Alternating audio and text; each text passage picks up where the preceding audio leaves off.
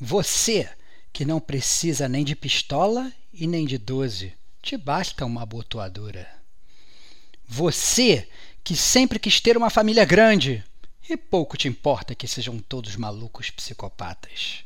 E você, que não acha nada estranho quando sua amada, presumidamente morta, surge três anos depois falando: Olá, sumido. Esse cast é pra você, que é gamer como a gente. Outstanding.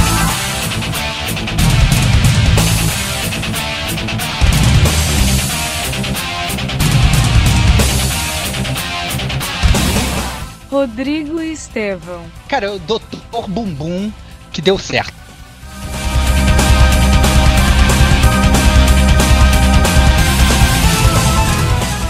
Diego Ferreira. Pelo amor de Deus, me salva, eu não aguento mais estar aqui. Sérgio Makihara. Não vem atrás de mim, não me procura, me esqueça. Mas aí você vai atrás do mesmo jeito.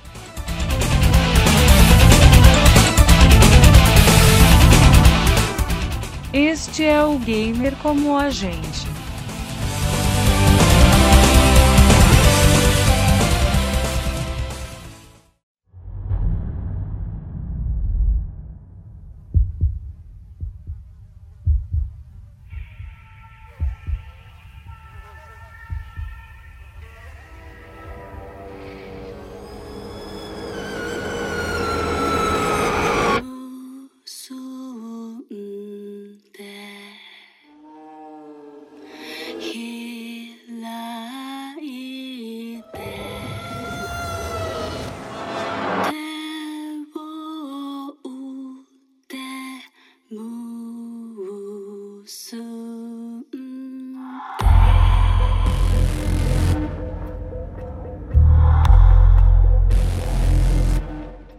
Olá, amigos e amigas gamers, sejam bem-vindos a mais um podcast do Gamer Como a Gente. Eu sou o Diego Ferreira, estou aqui na companhia dos meus amigos e familiares, Rodrigo Estevão. Meus amigos, bem-vindos à família, cara. Finalmente chegou. Depois de quase um ano de espera, o magnífico podcast do Resident Evil 7. Ah, Diego, muito bom ver você se borrar de medo. Sejam bem-vindos a todos. e Serginho Makihara. boa noite a todos e vamos para mais um capítulo dessa série e comentaremos o que achamos dessa nova revigorada. Vale salientar também que uh, a gente teria mais um membro aqui no podcast, né? O Rod Castro, nosso amigo Rod Fear, que participou inclusive do último podcast sobre Resident Evil 456, mas infelizmente ele foi capturado pela família Baker, que é a família dele, e infelizmente está acorrentado na mesa de jantar e não está podendo participar do podcast. É isso aí, né? Mas está aqui com nossos corações, né? E der certo que vamos honrá-lo aqui com com as nossas opiniões maneiras aqui sobre Resident Evil 7. Finalmente venci meu medo, então terminei em um segundo. Depois eu vi como era. como eu sou bobo demais, não precisava disso mas, né? É... Mas antes de começarmos. Né, a gente deve honrar aí a nossa promessa aí de ler o e-mail do Leandro Vieira, né, como a gente prometeu, né, ele mandou um grande e-mail sobre a parte 2 do, do cast do Resident Evil, né? Então, para ficar também com o mesmo padrão, né? Vamos ler aqui no cast do Resident Evil 7. Então, Stevox, manda brasa. Boa tarde, galera do Gamer Como a Gente. Sou eu, Leandro Vieira, novamente. Obrigado por terem me dado a oportunidade de ter um e-mail lido fora do GCG News. Desculpem meus erros também no e-mail anterior e obrigado por terem me corrigido. Estamos Sobre aqui para isso. jogos, a parte Estamos aqui para isso, né? Grandes bastiões do mundo gamer, né? Corrigindo erros dos gamers que gostam de se juntar a nós, a nossa turma. Seja você também um gamer como a gente, corrija seus amigos gamers. É muito bom, Leandro. É bom saber que você gostou de ser corrigido, cara, que a gente adora corrigir mesmo quando a gente está errado. Não, Exato. mentira. A gente está sempre certo. Aí. Então, sobre os jogos da parte 2, concordo 100% com a análise de vocês. Aí você vê como é que o Leandro já passou pro lado da, da, da, da de quem tá certo, né, cara? Exato, cravamos. Cara, Cravamos, né, cara? E ele fala o seguinte: antes de falar dos jogos, é, vale um adendo, uma coisa que começou a me incomodar a partir do Resident Evil 3, o fato de acharem que o Final Boss tem que ser gigantesco. Eu odeio isso e tenho odiado no Resident Evil 3, 4, 5, 6 e eu não vou falar mais nada. Eu gostei do Resident Evil 4 pela nova ideia da câmera, pelo Quick Time Events, o novo sistema de mira que dá alternâncias de derrotar inimigos com inteligência, atirando em barris nas pernas, por exemplo. A partir do Resident Evil 4, eu comecei a perder um pouco do tesão pela franquia, mas insisti, mas insisti assim como alguém que vê um relacionamento acabar, mas não desiste acreditando que tudo vai voltar a ser como era. Nossa, cara, que, que, que poesia, Leandro. Parabéns, cara. E daí É. a ladeira abaixo. É, daí da ladeira abaixo. Não, não... Me- Mentira, cara. Resident Evil 4 é uma merda. Você Mas nunca é- jogou, seu safado. É, Aí ele fala: o Resident Evil 5 eu joguei porque eu queria ver o desfecho do Wesker. Que de alguma forma é derrotado pelo Chris. A meu ver, o Wesker não queria matar ninguém, porque tinha. Porque com os poderes que ele tinha seria fácil. Não, não, isso é roteiro, muito cara. Isso é roteiro. É, O Ash que você não mata ninguém por causa do roteiro, porque pelo amor de Deus, ele não é bonzinho, É, não. só falta voar, né, cara? É, falta voar. E ele fala que acreditou muito nos trailers mo- mostrando ordens de inimigos, como eu gosto do filme Madrugada dos Mortos 2004. Achei que o jogo poderia me passar essa sensação de inimigos correndo, balas acabando, mas não passou. E como vocês disseram, virou um jogo arcade, onde jogava as fases para tentar ser melhor, e o modo mercenários, que na minha opinião é a melhor coisa do Resident Evil 5, que foi o que prendeu ele, né, o Leandro, durante muito tempo. O Resident Evil 6. Ah, Resident Evil 6 foi a derrocada da série pra mim. Pois depois de tanto hype, jogo mais caro, maior número de pessoas envolvidas e finalmente os trailers mostrando Chris e Leon juntos, eu achei que haveria uma virada de mesa e eu voltaria a gostar plenamente da série. Mas novamente me frustrei. Esses três, é, esses três em um realmente não funcionou. Aí ele fala que a campanha do Leon é legal, até o Final Boss, que é um dos piores que ele já enfrentou. Ele fala que a campanha do Chris é extremamente chata e desmotivante, que tirou ele totalmente do jogo, que falou que nada nela é boa, que os inimigos vão virando praticamente insetos, que não não agrada, que o Final Boss é outro Final Boss gigantesco. E a do Jake realmente, ele fala que a do Jake realmente no início me deu um pouco de esperança por conta do Stanak, que é realmente perigoso. E traz, mesmo que brevemente, uma sensação que o Nemesis trazia, né? Aquele medinho de antes dele aparecer. E ele fala assim, na verdade, terminou falando que a melhor campanha do Resident Evil 6 é a da Ada, mas que ele não chegou a jogar. Tinha uma a- contradição a- aí. Acho que foi É, no YouTube não, não, que mas- ele, jogou. Não, não, não, não, não, não. Ele, não, ele foi, ele foi sincero. Ele falou: a melhor campanha pra mim é da Ada, mas não cheguei a jogá-la depois de adicionar o side partner dela. Então Ah, não esperei certinho. É, é, foi, foi tipo Serginho, foi tipo Serginho. É, e ele fala que depois das decepções, não comprei o Revelations 1 e 2, mas peguei emprestado e só pude confirmar que fiz bem em economizar meu dinheiro. Olha lá, já meteu o pau no jogo favorito do, dire- do Diego. E do Serginho 2. também, discordamos totalmente disso aí. É verdade, olha lá. Revelations 2 eu joguei eu achei que é um jogo justo, viu? Exatamente, É. pelo preço que ele é baratinho, pô, é excelente. Quem sabe, quer saber, na verdade, o que, que a gente achou do Resident Evil né, Revelations 2, a gente fez um DLC do Gamer Como a Gente, a gente aborda spin-offs da série, impossível falar de todos, mas a gente falou de alguns deles, inclusive o Revelations 2, aí, amado aí pelos meus dois amigos aí, membros do Gamer Como a Gente. E no final do jogo, é, o Leandro Vieira aí, é, já fazendo parte aí do Gamer Como a Gente, das notas dele pro jogo, né? Então ele deu 3,5 de 5 pro Resident Evil 4, por causa das frases matá-lo, um forasteiro, que ainda me marcam, olha lá, vivendo o espanhol. É, o Resident Evil 5 ele deu 2 de 5, só por causa do modo Mercenaries. E o Resident Evil 6 ele deu 1,5, 0,75 por causa do início do Stanak e 0,75 por causa do início da campanha do Leon. E ele termina falando bem mais uma vez. Desculpem o e-mail gigante mais uma vez. Obrigado, Leandro Vieira. Muito obrigado, Leandro, pela sua participação. Ficamos bastante felizes. É sempre bom ter mais um amigo ouvinte e também gamer com a gente participando do podcast. Isso aí, né? E quem tiver inspirado e quiser mandar um e-mail gigantesco pra gente, a gente vai ler com grande prazer e comentar e corrigir vocês, obviamente. Muito bom. E então acho que a gente pode começar aqui, né, com o nosso primeiro bloco, o tradicional bloco de expectativas, né, para o que a gente esperava do jogo e tal, né? Normalmente, né, para outros jogos, né, gente- às vezes a gente aborda os jogos anteriores, né? Nesse caso já fizemos três podcasts falando de jogos anteriores, então vão lá ouvir, né? Então a gente só vai falar daquele hypezinho, né, que surgiu quando rolou aquela demo lá do do Resident Evil 7 e tal, que se isso é, trouxe a gente de volta pra franquia ou a gente tava com medo da sombra do Resident Evil 6, né? Então vamos começar com o Serginho, nosso convidado aí.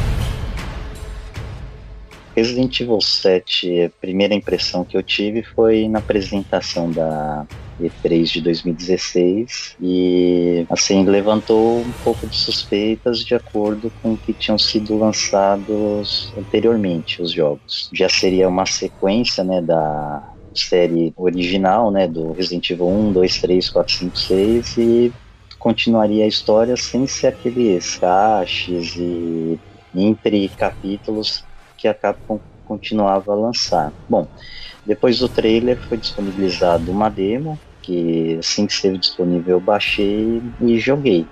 Primeiramente eu fiquei meio preocupado porque eu achei que era pouco parecido, parecia que o jogo ia para aquele lado de aquele demo do PT, né, que seria o Silent Hills de 2014, que fez muito alarde e não foi lançado. Aí já foi meu primeiro pé atrás para pô, será que não vai lançar esse jogo, né? Como é que vai ser? Melhor jogo do Kojima que não foi lançado. Exatamente. Eu fiquei com aquela pulga atrás da orelha assim, uma demo você jogava, era um jogo curtinho, que terminava com a fita de vídeo que você achava e assistia para terminar o quebra-cabeça e ficavam coisas no ar, né? Como vários itens e tal. E assim, a gente ficou meio sem saber o que, que ia dar. É, futuramente foram lançados outras DLCs, um pouco mais completas, em pedaços a mais, que foram mostrando que o jogo estava se encaixando aos moldes de Resident Evil original, mas em primeira pessoa. Como, por exemplo, utilização de armas. E aí a gente já ficou mais esperançoso. Eu acho, eu acho engraçado que a minha percepção do Resident Evil 7 foi muito peculiar, assim. Porque depois do Resident Evil 6,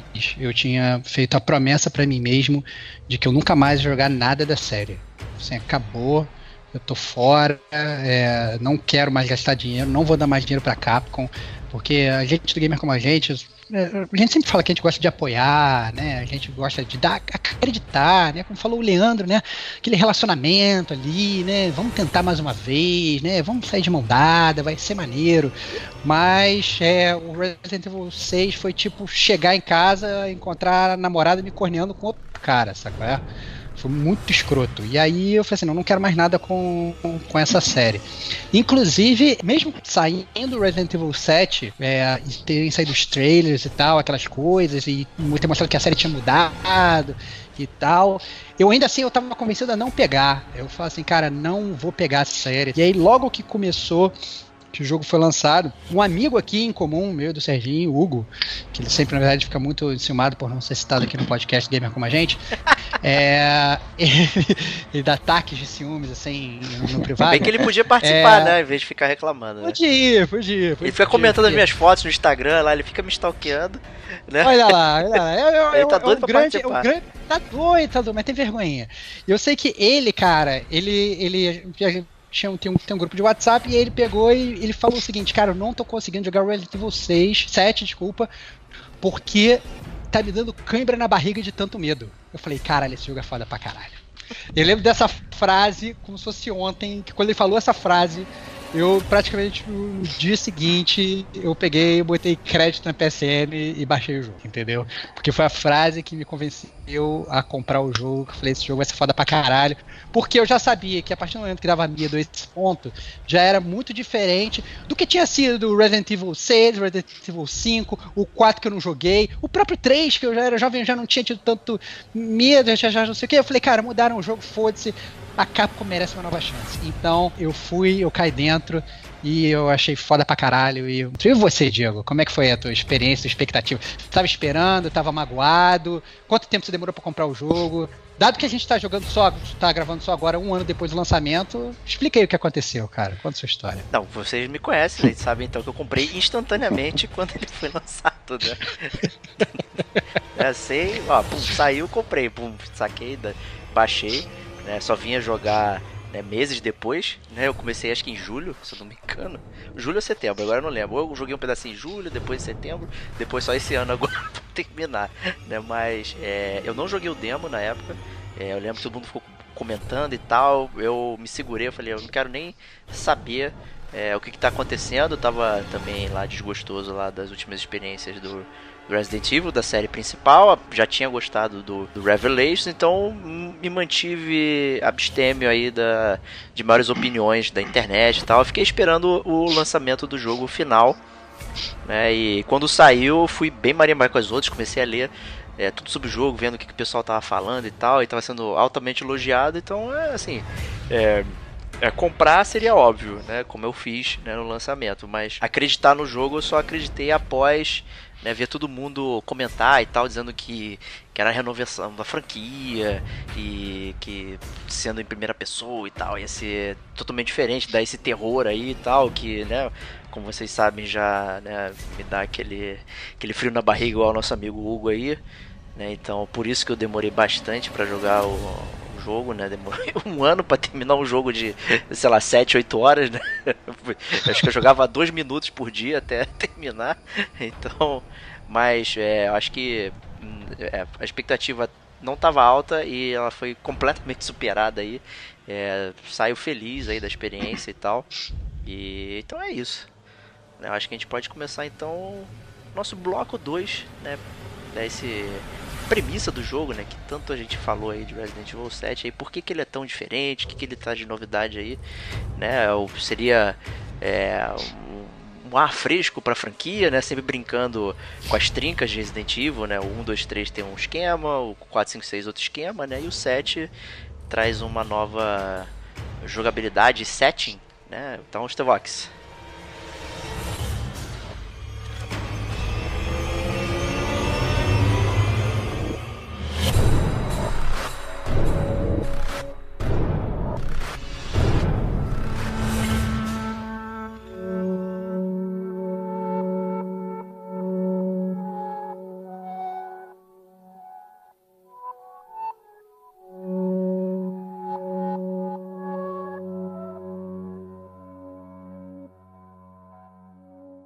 Resident Evil 7 ele começa de uma maneira muito diferente, assim, muito peculiar, né? É, quando você dá play no jogo e dá lá Start Game, aparece o vídeo de uma moça, muito bonita, inclusive, uma CG muito legal, e ela falando com o marido dela, falando assim, ah, não, é, nenenzinho, já tô voltando e tal, não sei o que, lá, lá, lá.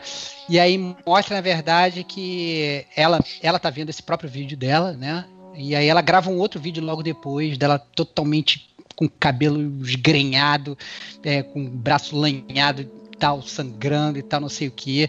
E ela mandando um vídeo para ele, falando assim: se você receber esse vídeo, é, fique longe, não venha. E aí fica tudo preto. E é um vídeo muito apavorante, assim, é um vídeo que dá realmente uma atenção.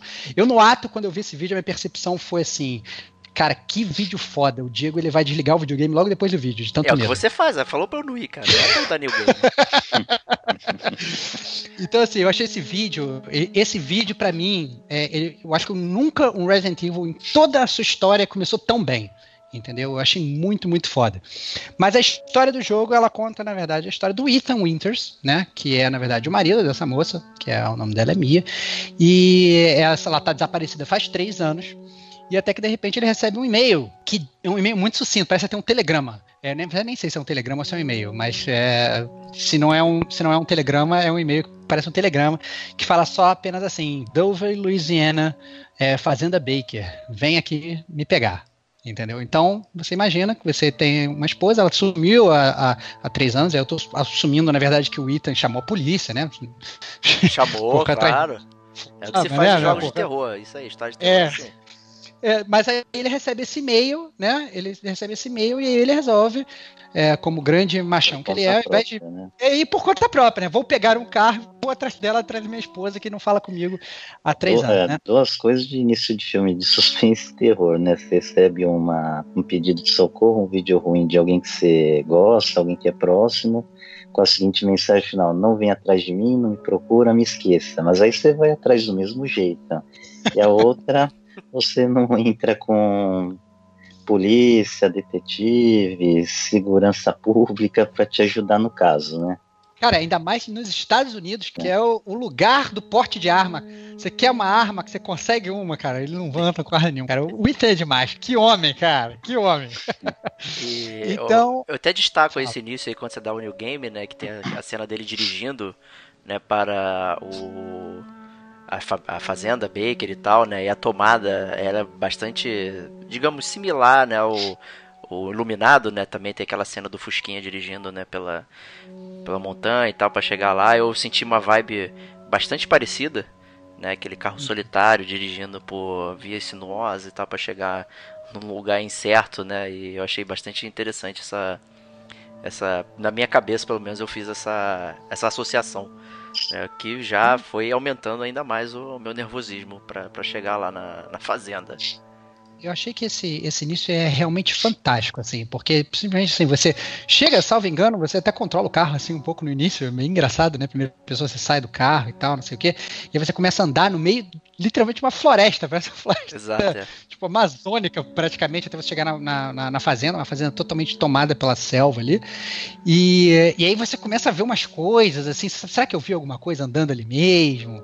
Né? E você começa a andar, você vê que tem uns, uns portões trancados. Eu achei que, assim, é, eu literalmente. É, nunca um jogo me deixou é, assim, tenso tão rápido. E, na verdade, é está tá de manhã, entendeu? Você não está num lugar escuro, você não está num lugar né, é, é, totalmente tomado ali, sei lá, por, por né, não está de noite, não sabe? Não é, um, não é um setting, se você parar para pensar, não é um setting de terror, né? Mas ao mesmo tempo, ele, a Capcom ela criou uma ambientação tão foda, tão foda, tão foda que deixa você tenso.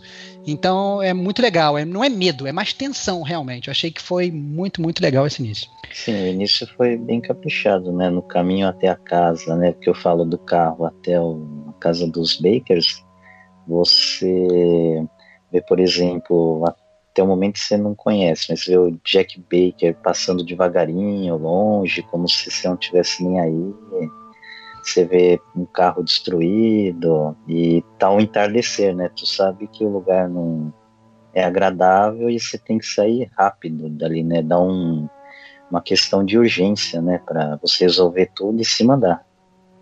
É. é, uma coisa que a gente não citou mas eu acho importante citar, né? A gente vai deixar esse jogo, como é um, uma, uma resenha de um jogo tradicional, a gente vai deixar todos os spoilers para a zona de spoilers.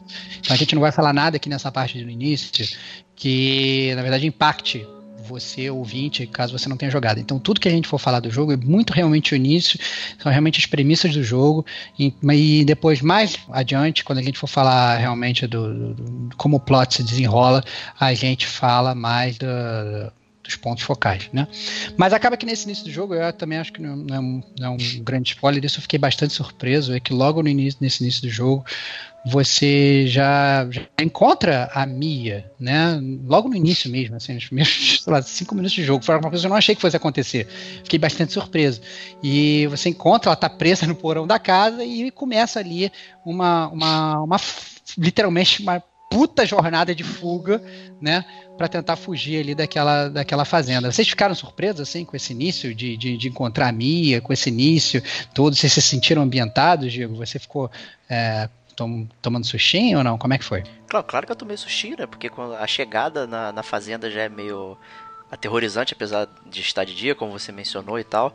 E logo no início ali no, no, no, no terreno, né, você encontra a bolsa, né, e tem a, a, carteira de motorista dela e tal, e tu fala, porra, ela tá por aqui, as coisas dela tá, estão aqui, né, e tal. Então, hum. né, o que que tá acontecendo, né? E você começa a investigar e eu achei aquele, a casa super detalhada, né? Ali é, é muito bacana você ver os detalhes da mesa, da, da, da, dos jornais, de tudo, sabe? Da, da mobília da casa se desfazendo assim, né? E e tu fala, pô, mas o que, que que tá vendo aqui, né? E tem, tem gosma, tem mosca, tem comida estragada, tem uma série de coisas, né?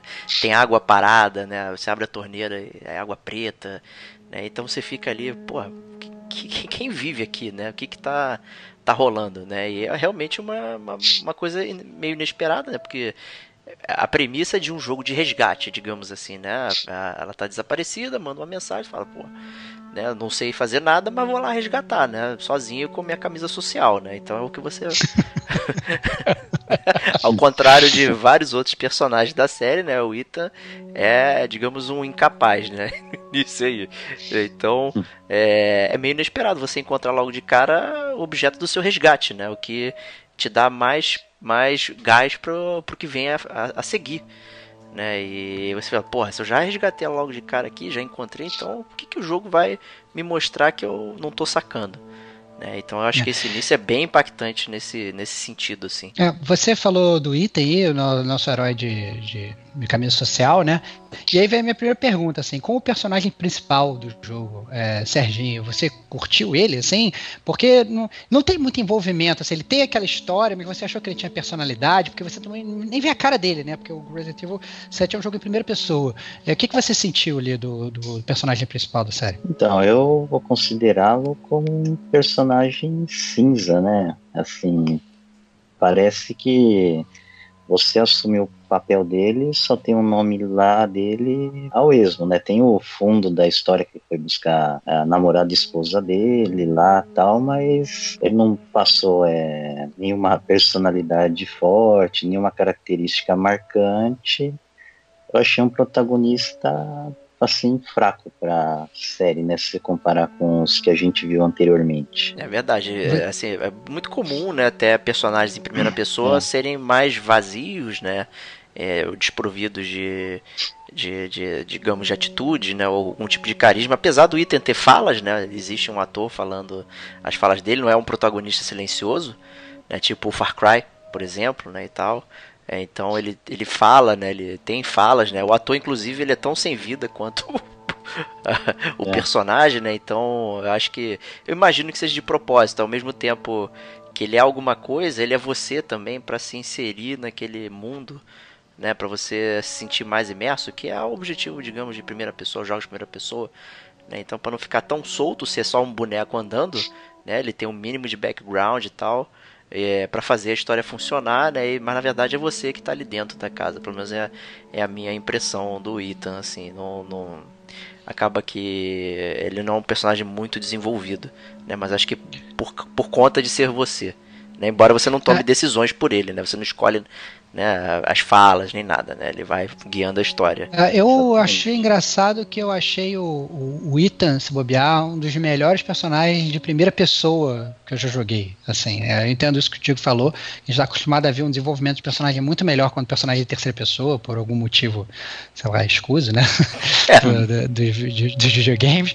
Mas a verdade é que eu achei ele legal. Achei, eu achei que assim, que dentro da história né? Tirando, obviamente, a burrice inicial, né, de todos os personagens de, de jogos e filmes de terror, né, de sozinho, é, eu achei ele até bem construído. Eu diria, inclusive, que é, as escolhas que ele toma durante o jogo, né, principalmente, obviamente, as escolhas que são pré-determinadas, né, são escolhas muito lógicas e que eu tomaria né? Eu não vi em nenhum momento assim ele, por exemplo, aquele filme de terror que o cara corre pro andar de cima para fugir do, do assassino tá no andar de baixo, fala, pô, seu idiota, corre para fora da, da, do lugar. Eu não vi ele tomando nenhuma decisão que eu não tomaria. Eu achei bem interessante nesse, nesse, nesse sentido. Eu achei legal pra caramba. Então, é, é, eu achei que foi muito bem construído nesse, nesse sentido. Eu acho que poderia ter sido melhor, sim, mas eu não senti falta de nada. É só aquele negócio assim que que você sente que eles poderiam ter botado nada, mas não achei que o fato deles não terem colocado esse algo mais fez falta no jogo. Eu achei que casou muito com isso que o Diego falou, dessa mescla que o Ethan ele é um personagem que não é você, mas ao mesmo tempo ele é você totalmente. É, então eu só achei muito legal, achei que foi um balanço muito, muito bom por parte da Capcom. É, e uma parada até interessante do próprio personagem, né? nas poucas cenas que você vê, a câmera mostra o Ethan, né? Você não consegue ver o rosto dele, né? Ele fica sempre envolto em sombra ou com alguma coisa ali na, na frente, né? Então você só tem a visão realmente da camisa social, né? Da, da roupa e tal, mas você não consegue é, ter a visão, pô, como é que ele se parece de fato e tal, que eu acho que mantém justamente essa ilusão de ser um personagem, mas ao mesmo tempo é você. Então eu achei isso bem legal. E outra pergunta, obviamente, é que a gente está falando dos personagens principais do jogo, a esposa, a Mia, né? O que, que vocês acharam dela?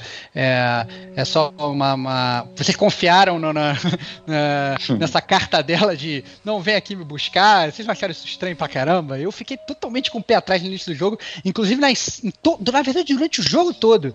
Toda vez que eu apareço, que, que na verdade ela aparece, né? Porque ela sem querer dar muitos spoilers, mas ela aparece, depois ela some, depois ela aparece de novo, você encontra com ela em diversos momentos do jogo. Toda vez que ela, ela apareceu, essa vagabunda que tá aqui, eu sempre tinha um pé atrás com ela. Vocês ficaram assim também? Ou, ou, ou, vocês foram de coração aberto em, em, atrás da esposa de vocês?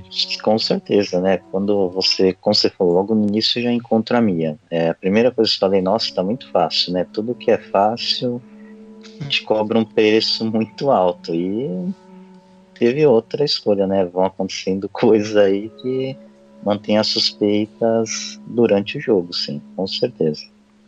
Eu não sei se foi uma questão de confiança, né? Eu mais fiquei curioso para saber exatamente o que estava aprontando, né? Porque ela some, de repente ela volta com uma mensagem tão simplória, né?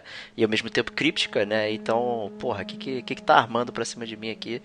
Né, que eu não tô nem um pouco desconfiado, né? Qual era a relação? Porque não existe uma construção de relação é, entre os personagens, né? Só, ah, são namorados e tal, enfim, é, tem esse relacionamento, mas não tem muito sobre isso. Você não consegue né, nem saber quão o Ethan sofreu né, anteriormente pelo desaparecimento dela e tal, enfim, né, ele, ele parte feroz lá para falar com ela. Eu, eu, acho um bom destaque a atriz que fez o, é, a Mia e tal, e a, a, própria CG também, ficou muito legal, ficou muito muito expressivo, incrível, né? Fotorrealista, muito né? incrível, muito, muito fotorrealista. Muito incrível. Ah, e não gerou é... estranheza, né? Aquela questão do Uncanny Valley, que a gente costuma comentar também, né? Que de ser tão perfeito que fica estranho, né? Gera aquele, aquela, aquele distanciamento, né? Tipo, até os próprios jogos da Quantic Dream e tal, que tem aquela questão de capturar.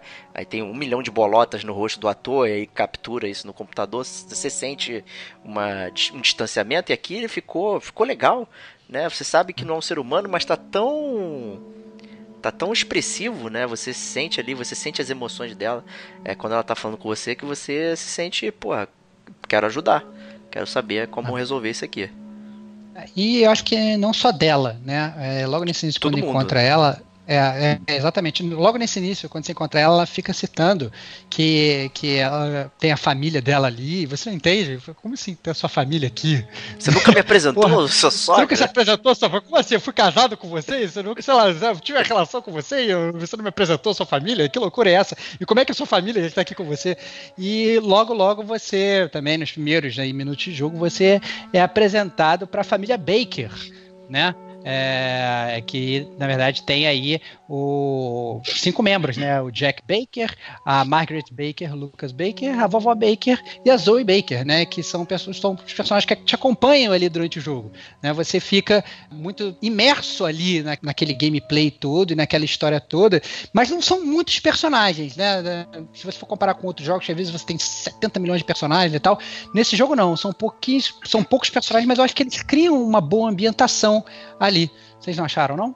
Até porque são personagens muito, muito únicos, né? Então cada, cada personagem da família Baker é muito distinto, né? Tanto em papel que ele exerce, como né, como aparência e tal. Então ficou muito legal também, né? Trazendo aí o, comentário da CG da Mida, do expressionismo, né, das expressões e tal.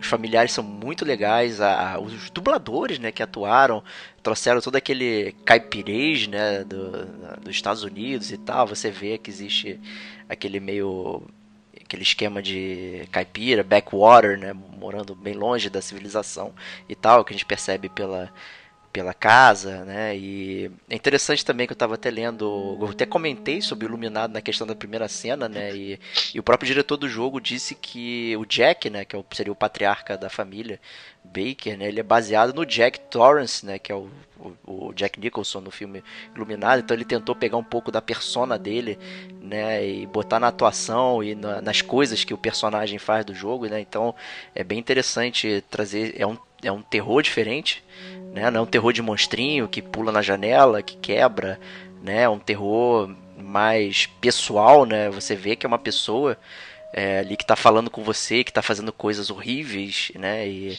e a, a, cena que te apresenta a família é muito muito icônica, né, Serginho? O que, que você achou aí desse esquema? Então, a cena de apresentação da família eu achei que impacta bastante. Você acorda numa mesa né, de jantar em família e você já dá de cara, né? Com a vovó, com o psicopata do Lucas, você vê o Jack Baker também outro descontrolado e uma mãe esquizofrênica, que é a Margaret, né? Então, a coisa ficou feia ali. Fora que o banquete da mesa não dá pra, dá pra ninguém, né? Nem pro crocodilo do pântano deles, acho que aceita aquilo lá, né? Querem empurrar a goela abaixo. Eu achei interessante isso. Eu acho que faz muita parte do setting do jogo.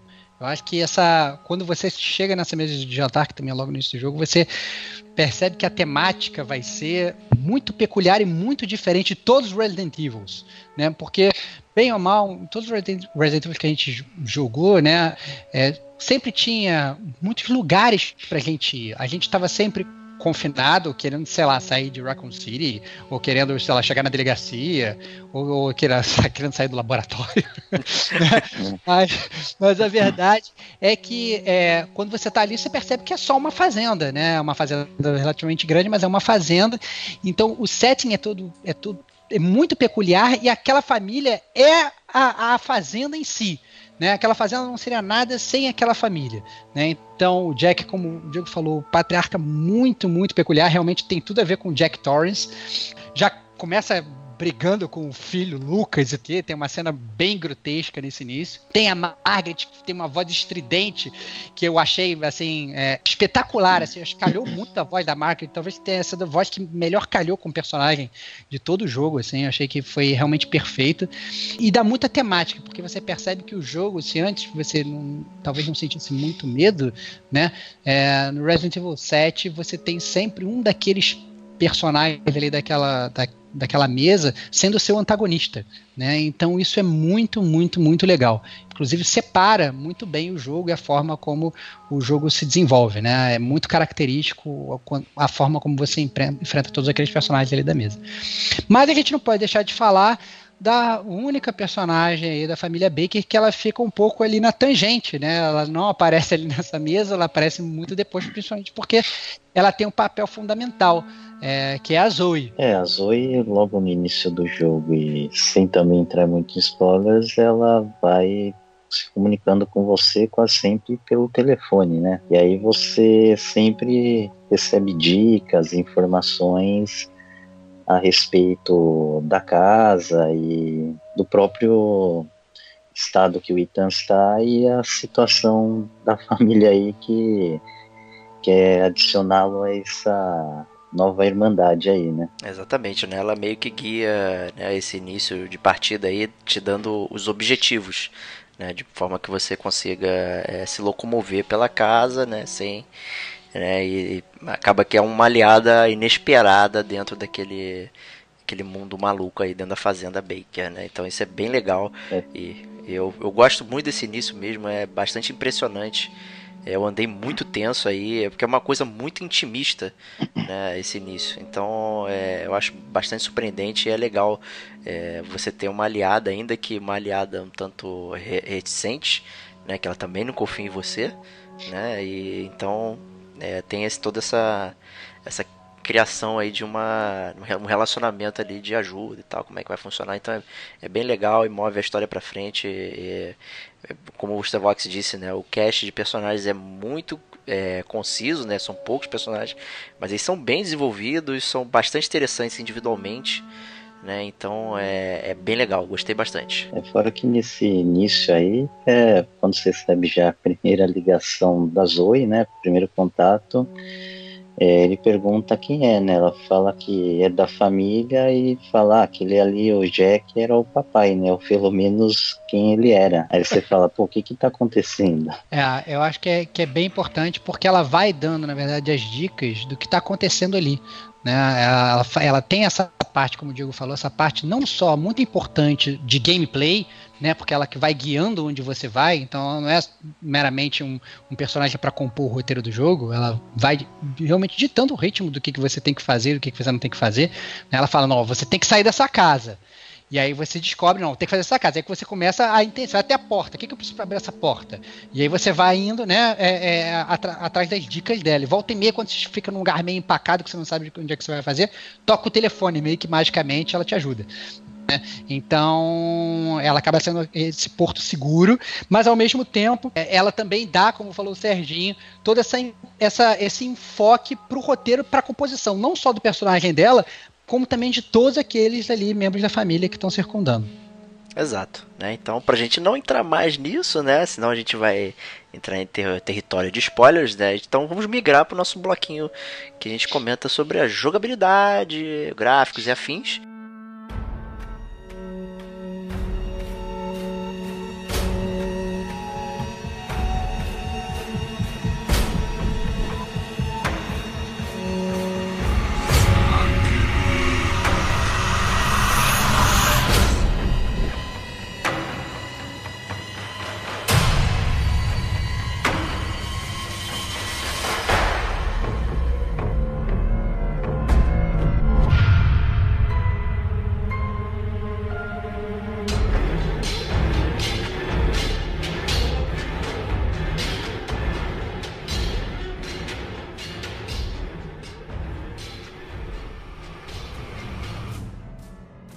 Já mencionamos que o jogo né, é ambientado em primeira pessoa, né, obviamente também, provavelmente todo mundo já sabe disso também e tal, e, e é uma novidade na série, é, ter toda essa é, mudança de perspectiva. Né, e faz Mais ou menos, né, cara? Não, não, da, da série principal. Mas... Série principal. Ah, sim, ah, série sim. Principal. Eu ia falar, pô, como Calma. assim, cara? Esqueceu o nosso DLC, cara? Não, esqueceu não... o spin-off, esqueceu o Resident Evil Gun Survivor, cara? É. Ah, não. Ou Umbrella, Umbrella Chronicles, Dark Side Chronicles também, primeira pessoa. Mas, é ele, ele vem reminiscente daqueles jogos também conhecidos como Amnésia e Outlast, né? Que eram aqueles jogos de terror, mas na verdade você era bem passivo, né? Você mais que fugia dos monstros, né? Eles eh, serviam mais como puzzles em si, né? Tinha rota que eles faziam e tal. E você escapando, né? Você era mais ou menos indefeso, né? Aqui não é bem o caso, né? O Ethan, apesar de ser um banana, ele consegue né, dar tiros e usar uma faca, enfim. Né? Então trazer o jogo em primeira pessoa, mudar essa perspectiva, trouxe uma outra perspectiva de gameplay. Né? A gente sente muito mais próximo do que está acontecendo e traz, como eu já mencionei, a intimidade daquela, daquela fazenda. Né? E a gente consegue ver mais detalhes, é, entender mais aquele mundo dos Bakers ali. Então eu achei isso bastante interessante. Duvidei de início como é que ia ser, né? porque não é fácil fazer um jogo de primeira pessoa né? E, jogo de primeira pessoa com armas, como é que ia ser, né? Um Resident Evil ia botar em primeira pessoa um jogo de ação, ia ser fuzilando geral e tal. Como é que ia ser isso, né? Então achei bastante interessante como foi realizado. Eu acho que é, é bastante crível na forma como o jogo é construído em termos de gameplay. Porque quando você chega lá, como a gente já citou, o seu personagem ele não tem nenhuma arma, né? Ele tá, sei lá, ele tá com uma lanterna é muita coisa. Né? E aí logo no início do jogo também aparece um aparece um policial. E aí Coitado. É, uma janela, parece um policial numa janela assim, e aí é, que tá meio que investigando ali a fazenda também, você fala, cara, eu tô preso aqui, pelo amor de Deus, me dá essa arma. E o policial fala, você tá maluco? Eu vou te dar minha arma, porra. Eu achei muito foda, né? É, é, que é uma coisa totalmente incrível. Né? O policial não vai pegar e sair dando a arma dele pra, pra, pra, pra qualquer pessoa. Exatamente. E você, é. obviamente, você tá totalmente desesperado, querendo uma arma, querendo se defender, e você não tem nada disso, né? Então, o jogo, isso vai, faz muito parte do como o jogo é construído, né? Porque você começa o jogo de uma forma muito mais passiva, você, você começa sem arma, você consegue muito mais se escondendo do que lutando, você começa muito mais fugindo. Mas à medida que o jogo avança, você cada vez mais vai ter acesso a armas, e cada vez mais você vai usando essas armas, principalmente principalmente para se defender. Né? Então é, você começa com pistolas de fogo, depois você consegue ter acesso a uma 12, né, uma shotgun e tal, etc. E aí o jogo é tão bem construído que quando você começa a ter acesso a armas, digamos, mais pesadas, o seu próprio personagem, ele meio que parte para um, um contra-ataque, entendeu? O, a, a próprio gameplay do jogo, a forma como o jogo se apresenta e como os desenvolvedores da Capcom criaram o jogo, eles não criaram um jogo assim que você simplesmente, ah não, aquele jogo de primeira pessoa tradicional que você cata uma arma no chão e você sai fuzilando todo mundo. Não é assim. Né? A forma como os inimigos vão se apresentando e como você vai adquirindo as armas está muito ligado ao roteiro do próprio jogo. Então é realmente muito, muito legal a forma como eles fizeram isso. Uma forma de integrar o jogabilidade, a jogabilidade, o gameplay do jogo com a forma do, da história, do roteiro. Bom, então, essa mudança para primeira pessoa é bem diferente da série, né? Não vou falar também que foi novidade, porque tem o lendário Gun Survivor aí de 2000. Mas, assim, eu achei ele muito caprichado. A parte essencial para deixar você imerso nesse universo criado pela Capcom, o som é ótimo, é, a, é, o gráfico, né, o visual do jogo é legal, os personagens, o jeito como eles se movimentam, você vê que é, ele te engana, né? Não parece um boneco só se mexendo você tá vendo em primeira pessoa, né? Do, da sua personagem. Então, esse aspecto ficou ótimo.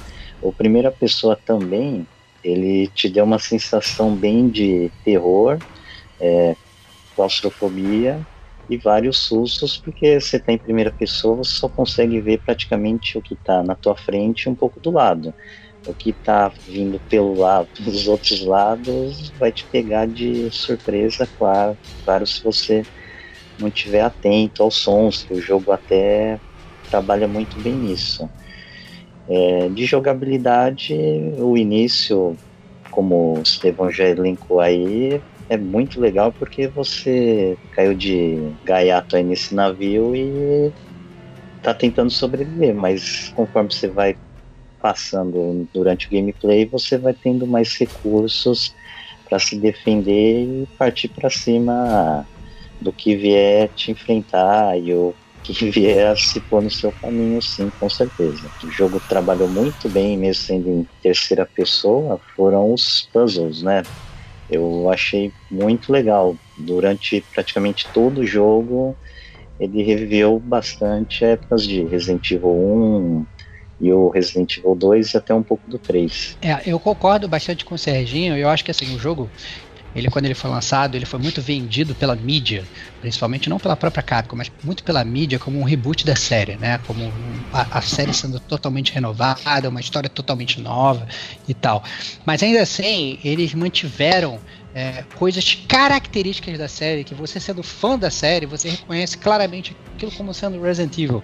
Né? Então, por exemplo, o inventário do jogo, que é aquele inventário que é feito de vários quadradinhos, você meio que vai encaixando os itens e posicionando os itens ali para tudo caber ali no seu inventário, né? que é uma coisa muito característica. Ou aqueles baús mágicos da série Resident Evil, que eu sempre achei espetacular, que você chega numa sala você coloca ali naquele, naquela bolsa do gato Félix ali uma arma, e depois você vai para outra é. arma lá no final do jogo, você abre o baú, tá aquela sua arma lá. É, a questão da. Principalmente se você obviamente jogou no, no nível hard, né? É, a escassez de, de, você não poder salvar o jogo a qualquer momento, né? Então, tal qual os, os Ink Ribbons, que lá atrás você tinha que ter um Ink Ribbon para você salvar o jogo na máquina de escrever, nesse jogo você tem que ter as fitas cassete para você salvar no gravador, né? Então, é tudo, é tudo muito é, é, é, é reconhecível para aqueles fãs da série que estão ali vivendo uma história nova, personagens novos, um setting novo, tudo assim, um jogo de terror realmente terror que te deixa tenso, completamente diferente até do que a série tinha sido até então, eu diria. Eu acho que de toda a série Resident Evil é o jogo que talvez deixe realmente mais tenso. Mas ao mesmo tempo ele tem ali aqueles itens característicos da série que é, é que, que na verdade deixam a gente saber que a gente está jogando, na verdade, um Resident Evil. Então achei muito legal. Exato, né? Até os puzzles mesmo fazem reminiscências, né? Aos, aos clássicos, né? As chaves que você precisa para abrir as portas, né? Algumas armas, né? O jeito que você adquire elas, né? Tem coisas um pouquinho mais modernas, né? Que já vem lá do Resident Evil 3, que é o Gunpowder, né? Para você fazer a misturinha e ganhar munição, né? Você pode fazer é, algumas combinações, né? Para você pegar munição, pegar alguns itens, né? Tem o, tem o estimulante, né? Tem tem o First Aid tá de volta, tem a ervinha, né? Tem toda essa essa parada legal aí que, que todo mundo conhece, quem é fã da série, tá ali de volta. E eu, sou, eu acho até engraçado o jeito que ele joga o First Aid, né? Parece uma água benta lá, um álcool, sei lá, né? É bem interessante. né? O jeito que. É irado. É, é irado e. Esse be se, se besunta todo assim, né, é, né, cara? Vai e é. joga na mão assim. Joga na mão, tô bem, e vambora. É, o jeito que ele confere, né, também, se você tá mal de, de de energia ou não, como é que tá a sua saúde, né? Tem bem, é bem sutil ali também na, na tela, né? Não vou falar aqui, né? Porque acho que é interessante te manter um pouquinho isso mais para frente para falar, mas é bem perceptível como você monitora a sua saúde também, então é bem legal. É, tem lá o, o Fast Inventory, né? Que você coloca na setinha para escolher a sua arma rápida e tal, para também é um jogo né, que requer um pouquinho né, da sua atenção, né, quando aparecem os inimigos. Eu não sei se foi uma, eu até queria retomar um pouquinho da jogabilidade, talvez foi uma impressão, não sei se foi de vocês ou eu não lembro também de alguém começado, alguém comentado que como ele não, não sabe né, lutar, não, não sabe atirar, é, eu não sei se é de propósito, né, que a, a jogabilidade ela, ela é um pouco solta né? Quando você vai dar um tiro, principalmente no início com a handgun e tal, você também não está acostumado com, com aquele estilo de tiroteio, né? É, você parece errar bastante, né? Você quer atirar na cabeça, dar um headshot e tal, e você parece meio solto e tal, e ao longo do jogo você começa a se acostumar e aí o, o item começa a ficar melhor na medida também que a, as armas vão aparecendo, como, como o Estevão falou. Né? Então eu tive essa impressão no início do jogo que você também não sabe usar arma, tanto como player como personagem também, né? Você meio que vai se acostumando e aprendendo ao longo da jornada. Não sei se alguém é teve essa impressão. Isso é porque você é noob mesmo, cara. Não, isso é normal, isso aí não tem. não tem. Mas o. Se você compara outros jogos de primeira pessoa de tiro, né? Ele é mais firme, né? É a parada. A impressão que eu tive é que o Ethan atira mal do início até o fim, né? É, eu também tive essa impressão, é. Não, na verdade, sim, que a gente tá muito acostumado com, sei lá, vai jogar Call of Duty, você pega um, um sei lá, uma pistolinha, um 38 e você dá um headshot num cara que tá do outro lado do prédio, entendeu? Normal. Que não é uma coisa muito, muito normal, né? Eu acho que pelo contrário, eu acho que a, ainda mais pegando o Ethan, que ele é um, um cidadão, né? Ele não é um um militar. Ele não é um membro dos Stars. Ele não é um membro dos Stars, né? Você tá jogando Resident Evil, mas ele não é o Stars. Ele não é o, o Chris. Ele não é o Leon, né? Que tá é, comandando ali, que é novato né, na polícia, mas ainda assim, né? Ele é um policial.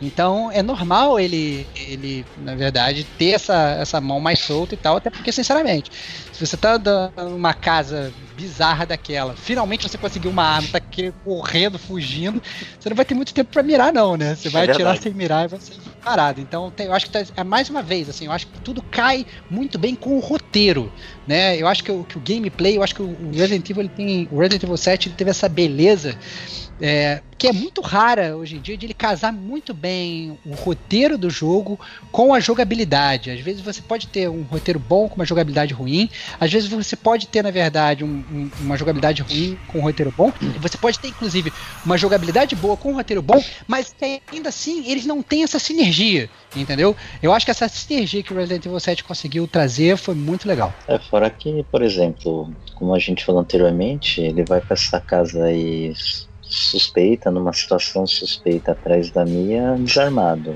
Ele chega lá do nada e ser um exímio atirador, utilizar tudo quanto for arma da melhor maneira e com muita habilidade, ia mesmo cair em contradição, né? Porque senão ele já iria com a arma para lá, né? De precaução.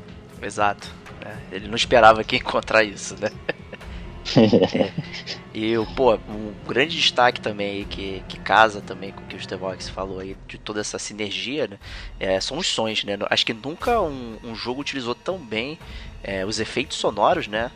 É, então você tem os passos, a, o barulho, é, o velho barulho do relógio, né? No tic-tac, você tem a, o crack da porta, né? Muito interessante o jeito que abre a porta, reminiscente do, na, na, do loading original do Resident Evil.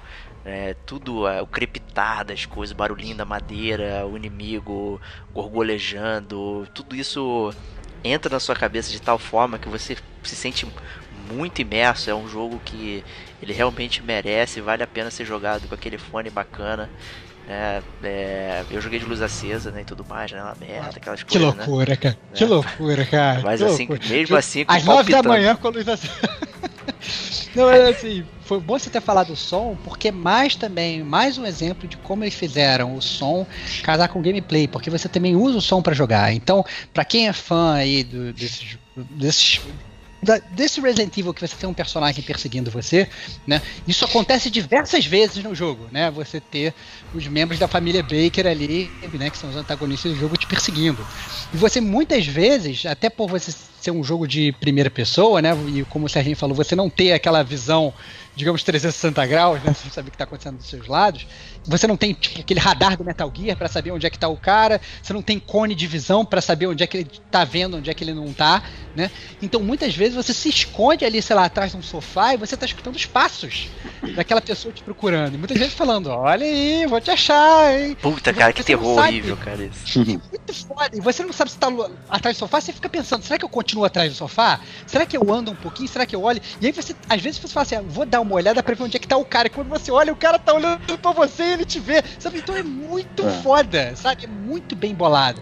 Então você tem que usar o som pra te ajudar, né? Você tem que usar todas as armas que, que, que o desenvolvedor te deu pra conseguir fugir da casa. Então é, é, é muito, muito legal a forma como eles fizeram isso. E é realmente um jogo de terror, é muito bem bolado. O som posicional ele é muito bem marcante, muito bem feito. Você sabe que tá vindo da sua direita, mas tá longe, mas tá se aproximando e tal. Ele não fica em estéreo, ele realmente tem uma tridimensionalidade que é, que é pouco utilizada, né? E que gasta-se muito para fazer esse tipo de coisa, né? Então, como é um jogo mais contido, né? Deu para fazer é, toda essa coisa. Então, funcionou muito bem, tudo amarradinho, questão de jogabilidade, os sons, os gráficos, tudo funcionou numa sinergia muito bacana, né? Mas o que podemos dizer do roteiro, né? Então acho que agora a gente tá na hora de entrar na de- antes. Opa. Calma, calma, um segundo, um segundo. Um- um- É, só pra terminar de. Só pra terminar de falar do som, antes que você puxa aí, Diego, é, o próximo bloco, é, eu Me queria segura. falar da música tema. Te seguro, cara. Eu queria falar da música tema do jogo, que eu achei muito legal o que eles fizeram. Que eles pegaram é, o, a música chamada Go Talent Roadie, que é uma música folk, assim, tipo, tradicional, assim, do, do- dos Estados Unidos. Eles mudaram um pouco a letra e, e criaram, na verdade, uma música te acompanha em algum momento durante o jogo e que é realmente apavorante. E é- ela também te ajuda a te botar no, no clima do jogo, principalmente no início. A música fica tocando ali na, na, na- na- entrada do jogo e fez parte também do trailer inicial e tal. Tudo, todo esse cuidado, esse apreço que a Capcom deu pra música, pro som do jogo foi maravilhoso. É isso aí. né? Então vamos adentrar a zona de spoilers. né? Então se você veio até aqui, é, você ouviu tudo sobre o jogo. É, Ampassan, comentamos e tal. Pode comprar sem medo, né? Tranquilo. É, e vai aparecer a minutagem aí. O nosso editor vai colocar até onde você pode pular para ouvir as notas. Se você não quiser estragar aí a sua experiência em Resident Evil 7, se você não jogou ainda e tal, tava em dúvida, né? Então a hora de parar é agora, né? E pular para as notas para ver nossas considerações finais. E quem jogou quer participar da discussão, até mesmo se você não jogou e quiser participar, não tem problema nenhum, mas eu diria sim, você jogar primeiro. É, joga primeiro, joga primeiro, joga primeiro. Joga... Assim, antes até de escutar as notas do gamer como a gente, vai jogar o jogo, vai curtir pra caramba, depois volta pra essa minutagem aqui e escuta a zona de spoilers e curte com a gente.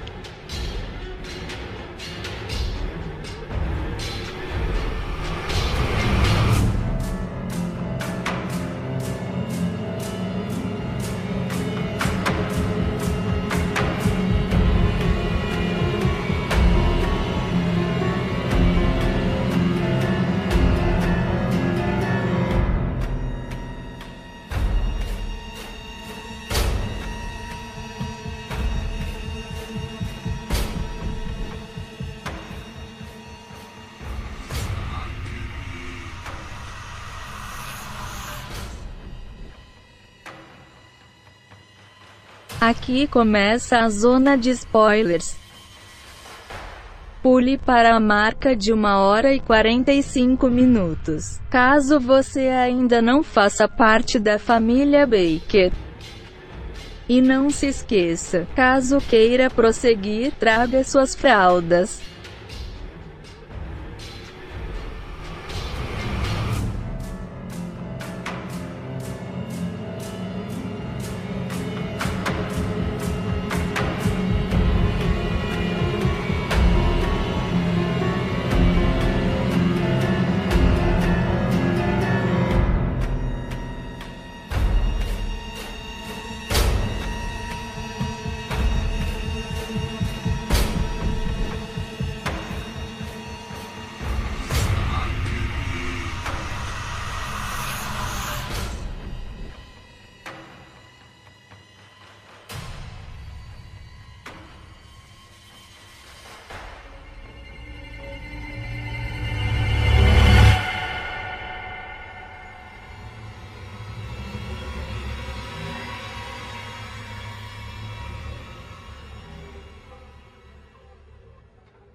Como a gente foi omisso né, em algumas partes lá na, na, no início do jogo, né, acho que cabe a gente retroceder um pouquinho e comentar desse primeiro encontro com a Mia, né, que ela não parece né, ser aquela pessoa que você achava que era.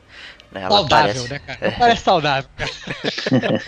ela parece um pouquinho desidratada, né? E, e focada na salvação, né? Então ela, ela tá transtornada. Ela, a gente esperava que ela ficasse um pouquinho desidratada morando ali no, no, no naquele subsolo ali, aquele porão ali, totalmente trancafiado e tal. Você inclusive tem que né, pegar um, uma uma, sei lá, não lembro agora, um alicate gigante. Um alicate, tal, é, um alicate. E tal, né? É um alicate É, é, Mas eu acho que assim, a gente tem um impacto muito grande nesse início do jogo quando a Mia, você tá levando ela ali, para tentando sair com ela ali, numa, digamos, uma fuga, digamos, até relativamente fácil. Quando ela meio que desaparece, quando ela aparece, ela tá completamente transformada numa cena que literalmente me fez largar o controle de, de medo. Eu tomei um susto do caceta. É, eu achei foda pra caralho, porque ela parece, parece realmente modificada, mutada, né? O rosto E completamente come- diferente, muito, muito legal a utilização né, da- das expressões. Muito legal, é um rosto praticamente assim, fantasmagórico, eu diria, né? Mas realmente você sabe que ela não tá morta. Então ela realmente ela muda e ela começa a perseguir você uma serra elétrica. E assim, foi filme de terror do início ao fim. Assim, foi, foi literalmente assim, acho que foi o início mais intenso e tenso de um jogo que eu já joguei na minha vida. Então foi do caralho. Você não achou não, Sérgio? É, então, esse, essa parte daí foi fantástica, né? Acho que é uma das cenas ou uma das sequências mais doidas, né? Que a gente tá no porão, a Mia fala que tá cansada, não tá bem, ele fala, ah, espera aí, né? Aí você continua lá procurando algumas coisas numa salinha ali adiante, escuta um barulho, volta. Quando você volta, a menina não tá. E aí você vê que podia seguir um caminho que não estava disponível.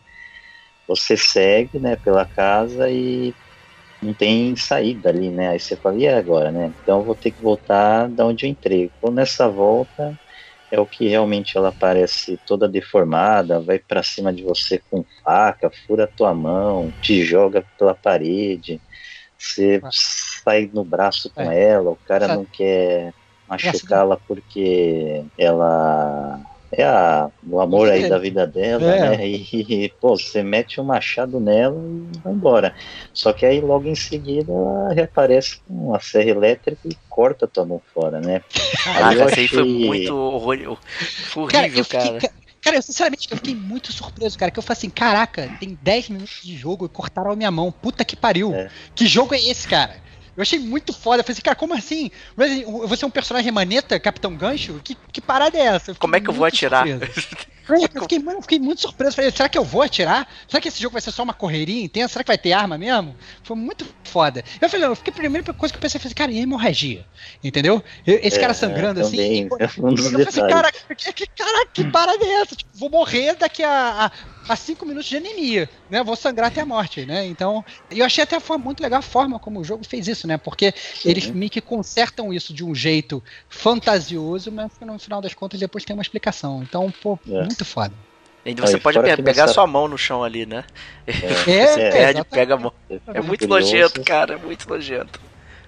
É, A cena Não, é muito e sanguinolenta. parte do, do roteiro aí, né? pra- pra- nesse momento, pelo menos pra mim, eu pensei, pô, e agora, né?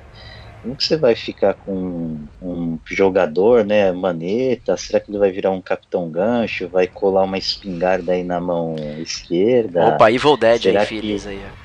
É, uma referência, até pensei mesmo, né? Que a casa lembra um pouquinho. Aí eu- outra coisa que eu pensei, ah, será que ele é um personagem vai descartável? A gente vai controlar outro, ou então a gente vai mudar de vários personagens e tal. E não foi bem assim, né? Porque logo em seguida você reencontra a Mia, né? Você tem uma mais um round aí de batalha que você tem que derrubá-la. E após esse combate, quando você pensa que tá para sair, vem o papai e te leva embora, né? Porradaça na, na, na, na fuça, né? Cai desmaiado e acorda lá na famosa cena de jantar, né? aí da família Baker. Né? E você vê a sua mão recolocada, né? Com aquela costura pela é. saco assim, né? É. Eu, eu fiquei meio puto, eu admito, quando eu vi sua mão recolocada com costura, eu virei e falei assim, cara, que zoado, entendeu? Tipo, virou tão B o filme que costuraram minha, minha, o negócio e sua mão já tem movimento, na verdade, inclusive. Sim. Né? Eles te botam, na verdade, um relógio, que inclusive vai ser o seu medidor de é. vida, como o Gil citou ali, sem citar, né? Antes da zona de spoiler, né? Que vai medir a sua vida, e, e, você vai usando aquela mão ali decepada, né, praticamente, e depois tudo, à medida que o jogo vai andando, você vai, vai sentindo melhor o que está acontecendo por ali na tua casa. Quando você vê que a mão está reimplantada, a primeira coisa que eu pensei foi, pô, a mão decepada é uma série tá funcionando normalmente, o cara sobreviveu de infecção e tá normal, são os melhores cirurgiões plásticos acho que do planeta, né? Cara, o Dr. Bumbum que deu certo, cara. Esse é o Resident Evil 7, cara. É, o cara pegou, fizeram uma operação em casa num lugar muito menos, é, com muito menos asepsia que o Dr. Bumbum, que tem barata pra todo lado, rato morto, não sei o quê. Um e você ficou de boas, ficou de boas, ficou de boas. É isso aí, cara. Jack Baker tomando lugar do Dr. Bumbum. Excelente. e aí quando você começa a jogar, né, e o Jack, né, digamos ele seria sua, o seu primeiro boss, né? Que ele é o teu primeiro Nemesis, né? Ele começa a aparecer te perseguindo, né? E falando que vai te pegar e não sei o que, bababá, e você, se você consegue atacá-lo, né, você vai vendo também que ele vai se recuperando, né, então é. aparenta, né, que tá todo mundo ali, né, usando alguma coisa, né, tá infectado com alguma coisa, enfim, né, tem que ser, para ser Resident Evil você tem que ter, né, um vírus ou um fungo, enfim, você tem que estar tá infectado com alguma coisa para para mover a história, né? E o só né, nesse caso aí o personagem principal também faz parte aí dessa família, né? Ao que tudo indica, né, para você fazer parte da família, você precisa estar infectado, né? Então tá aí, né? Acaba sendo um pouco justificativa, né, de você estar tá com a mão reatachada ali normalmente. E logo de sequência, né, o, no outro bloco, né, que talvez a cena grotesca que o Estevão tenha comentado é que a família começa a brigar lá na mesa durante o jantar, porque você não quer comer aquela porcalhada toda e o Jack ele decepa o braço do Lucas e o Lucas não tá nem aí, né? Acha de é. boa. Você fica também com aquela primeira impressão, pô, como assim, né? Cortou o braço do menino, o menino não tá nem aí e tal. Estranho, é muito né? Bizarro, muito então, bizarro. Então, então o jogo vai dar uma explicação aí por que, que a mão, minha mão está no local, né? Já que a gente assume o papel do item. E para explicar, na verdade, é, todo essa, esse fator de cura, digamos. O Wolverine. É, só para explicar esse fator de cura aí da família Baker e seu, inclusive, a gente tem que voltar, na verdade, um pouco atrás, explicar o que aconteceu antes, o que seria, na verdade, e um pouco à frente, explicar um pouco do final do jogo. Né? Então tem certas coisas que são reveladas só no final do jogo é, que a gente agora pode falar porque a gente está na zona de spoilers. Né? Então é, você descobre que a Mia Winners, né, a sua esposa, ela trabalhava em uma corporação secreta que desenvolveu uma arma biológica. Ah não, né? Pô, que é uma...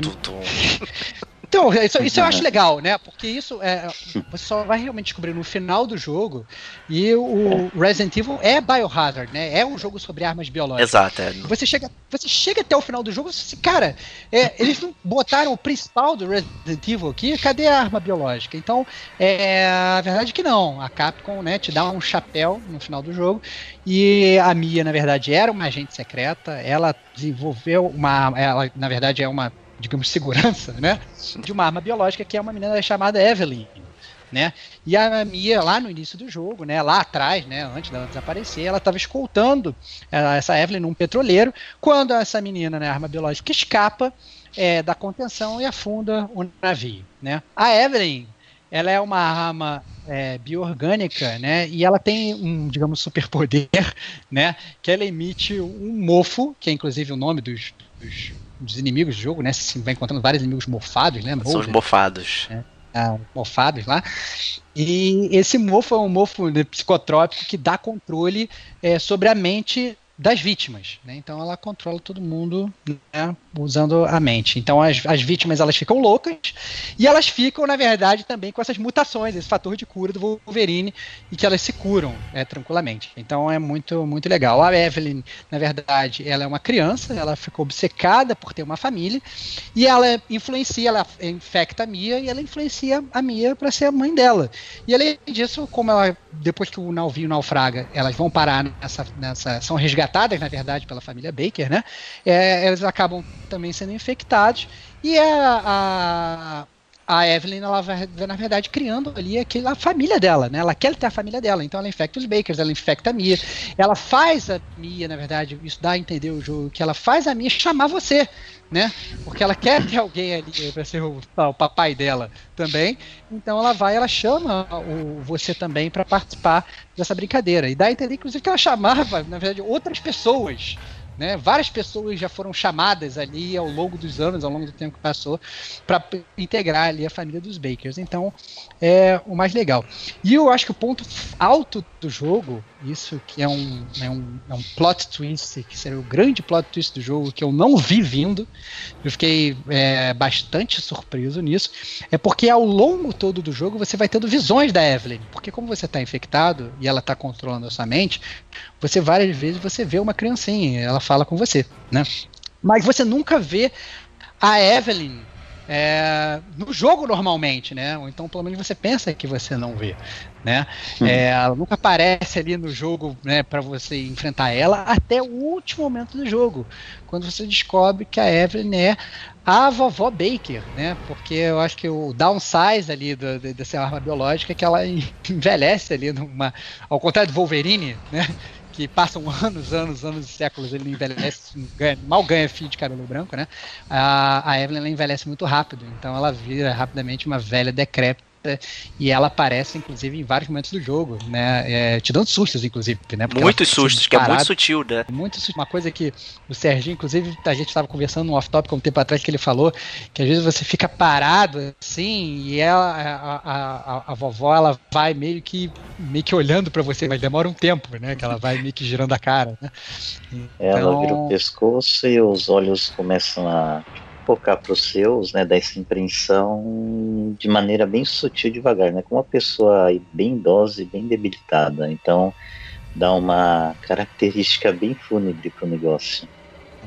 Né, em geral, ela também está posicionada para onde você deve ir, né? Então, o caminho que você segue normalmente está lá a vovó a cadeira de rodas de alguma forma posicionada na, na, no, no, seu rumo do seu destino, né, para. Então, é, já também servia para te assustar aí né? E até botando em cima aí, né, é, sobre o que o Stevox falou, né, conforme você vai também passando na, na, casa, né, você lê esses relatos, né, de pessoas desaparecidas ao longo dos tempos e tal, não sei o que, então é, é, é realmente corrobora que ela estava chamando outras pessoas, né, para ir fazer parte da família, né, e boa parte, é, ela é a primeira desse esse experimento aí que deu certo, né? E a forma de criança foi escolhida justamente para ter essa questão da, do carisma, né? As pessoas sempre se aproximam de uma criança. Ah, neném, o que, que você está precisando de ajuda? Não sei o que. Então ela seria o, o ideal né, para ser uma arma biológica, porque ela é completamente, né, passa Cavalo de Troia, né, cara? Cavalo de Troia Cavalo total. de Troia, você vai, você vai deixar é. uma criança atrás na sua casa, você não vai deixar um adulto, mas uma criança você deixa, né? Então, Exato. Perfeito.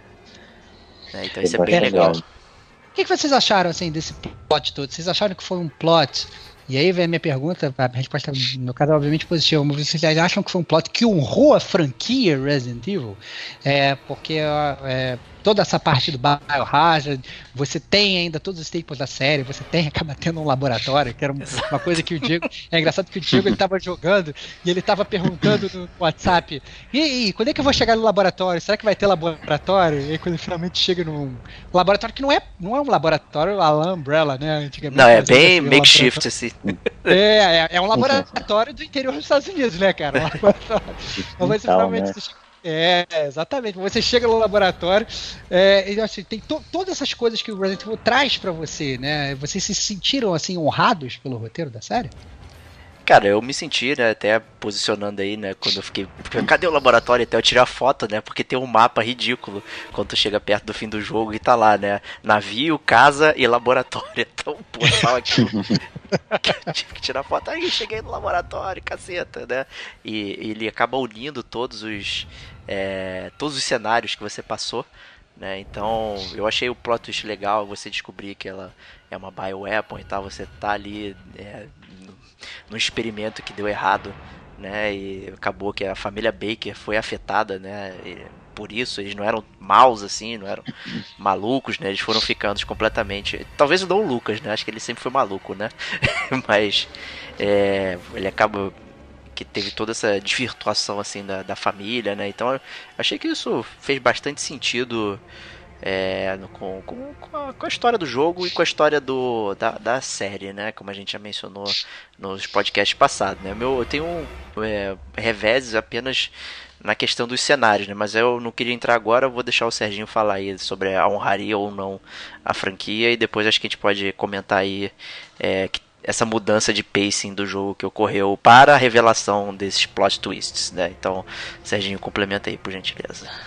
É, bom, então, minha impressão com o roteiro do game é, foi muito boa. Claro que tem uma pequena queda no final, mas essa explicação de que essa infecção, como arma biológica, né, que a Evelyn não passa de um, uma série de experimentos de boa e ela é uma que teoricamente deu certo, ela é uma boa que o, o propósito dela é você colocar ela de, de algum lugar que vai ser atacado e essa contaminação fazer que ela conseguisse controlar a mente do seu alvo. E, claro, por ela ser uma criança, ela teria essa porta aberta, a guarda abaixada. Então, em pouco tempo, ela poderia contaminar todo mundo, e dependendo da contaminação, ou virariam outras balls ou marionetes para propósito dessa é, liderança aí que queria ter essa arma para fins militares. É, como eu mencionei, é,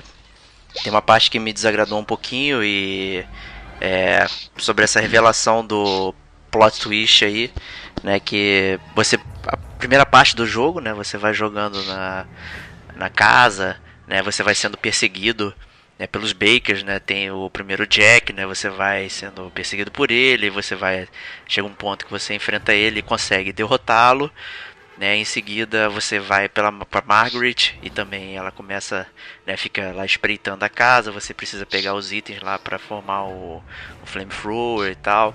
E ela também fica lá espreitando e você precisa, né? E, então, assim, aquela parte inicial do jogo ela tem um, um certo playstyle né? E, e, de repente o jogo tem esse corte, né? Porque ele acaba tendo esse flashback, né, do navio, né? que você acaba até inclusive controlando a própria Mia, né? O e isso me desagradou um pouquinho, né? Que teve essa quebra, né? Para mostrar o ponto, né? Para desvendar o mistério da trama, ele mudou o jeito que você joga o jogo.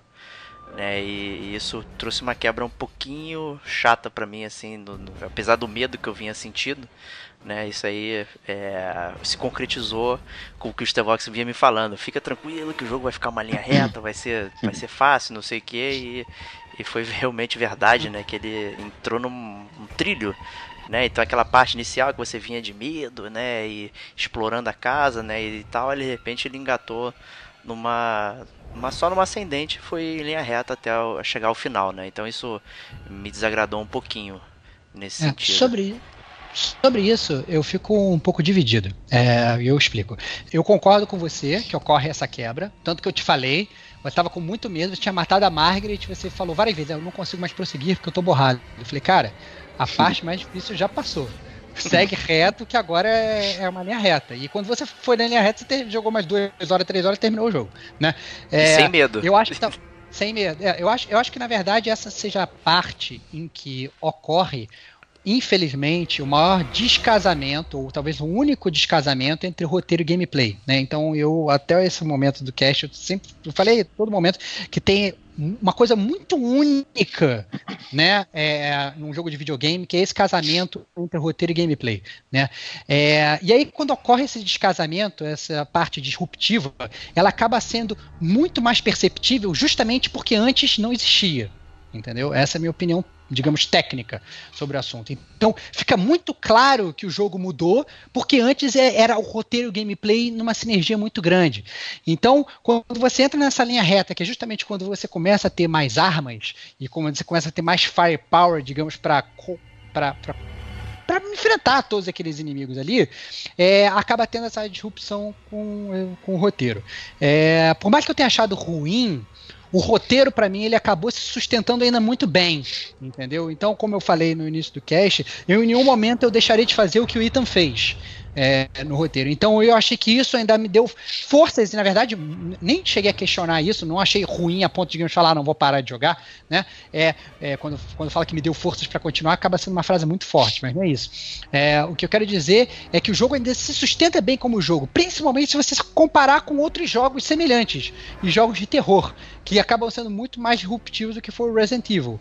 Né? É, é, que eu acho que o jogo estava tão bom, ele estava tão triple A no sentido de do, do uníssono da história que, que, isso realmente quebra um pouco, né? Então você pega, por exemplo, todo aquele segmento ali do, do Lucas, né? Que é você vai parar numa, numa num, num lugar que ah não, é um celeiro, no, né? No celeiro, é. Você vai no celeiro lá, e desce o elevador com os bichos pra você matar, aí você vai matando, vai quebrando aquelas armadilhas ali. Por mais que tenha, na verdade, um dos momentos mais únicos do jogo em termos de puzzle, que é aquele o puzzle lá do, do Feliz Aniversário, Aniversário. que é muito bom. Que é espetacular.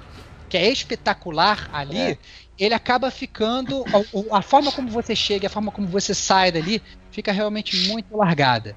Então, é, eu entendo a sua decepção, apesar de eu achar que o jogo ele ainda se sustenta. E por mais que na verdade que você tenha que ter essa, essa parte disruptiva para explicar um pouco a série, porque eles em algum momento eles vão ter que parar é, e mostrar um flashback mais robusto, porque à medida do jogo você vai tendo vários mini flashbacks com as fitas cassete, que inclusive é um, a fita cassete não, perdão, com a fita VHS, né, que você coloca no, no videocassete e você vê alguma coisa acontecendo no passado e tal, não sei o quê, é, que, que dá um contexto geral, mas em algum momento ele ia ter que parar ia ter que revelar o jogo todo para você, como é que chegou ali, por que, que a sua mão tá colando, né? Então isso obviamente ia ser disruptivo de alguma forma, né? Eles iam ter que quebrar um pouco aquele pace do jogo.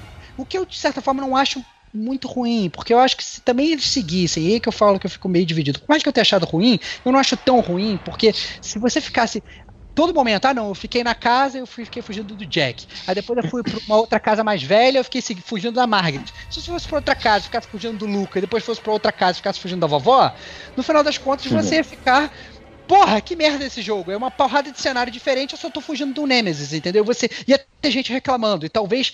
É, a, a, Faz sentido isso também, concordo. Entendeu? Tal, talvez ficasse muito repetitivo. Porque você tinha passado de dois cenários que eram a mesma coisa, com, sei lá, com gráficos diferentes, digamos, né? Mas era, sei lá, era, era o Jack te perseguindo, a Margaret te perseguindo, eram os bichos aparecendo em um, eram, eram os mofados aparecendo, depois apareceram os, uns, uns besourinhos lá te aparecendo, te, te perseguindo.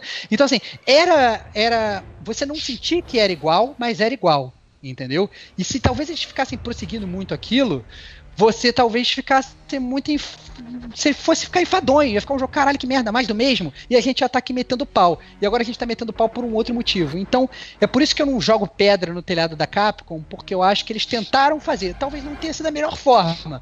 Mas eu acho que o que eles tentaram foi uma coisa correta. É, minha visão sobre a jogabilidade, seria o caso, associado com o roteiro, é, no final ele quebra aquela proposta de você tá em fuga em sobrevivência, porque no final, tudo bem, você tá querendo fugir do lugar, mas tudo que tá pela frente, você vai acabando, derrotando de uma maneira muito mais fácil do que no início do jogo, porque você tem muito mais armas à disposição, seu personagem está evoluído e você já sabe muito do background como vai enfrentar esses inimigos que o jogo te propõe. Até porque não tem muita variedade, né, Serginho? O inimigo, é. bem ou mal, é, um, é o mesmo jogo inteiro, né? Exato. Você, na verdade, você tem um mofado simples, um mofado magro e um mofado gordo.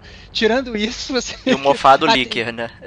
É, e o mofado líquido e tal. É, você tem realmente uma, nem meia dúzia, né? Você tem o basicão, o mofado simples, um que tem parece uma garra de caranguejo, é... esse que lembra o líquido, tem aquele gordão, grandão do final, né? Mas dá pra você fugir se for rápido.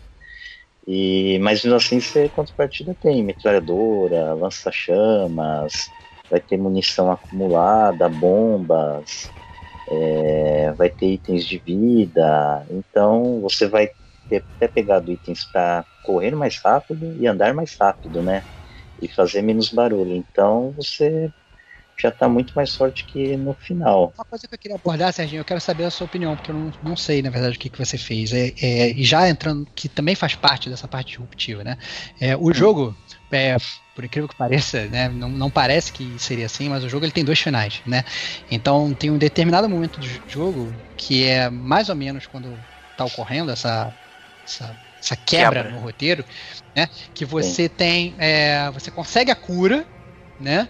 É, você consegue duas cápsulas de cura, mas você tem três pessoas para curar, né? Você tem você, obviamente, porque você é um o, Ethan é um cara egoísta, ele vai se curar, né? então você tem você e você tem uma cura só para dar ou para Mia, sua esposa, ou para Zoe né?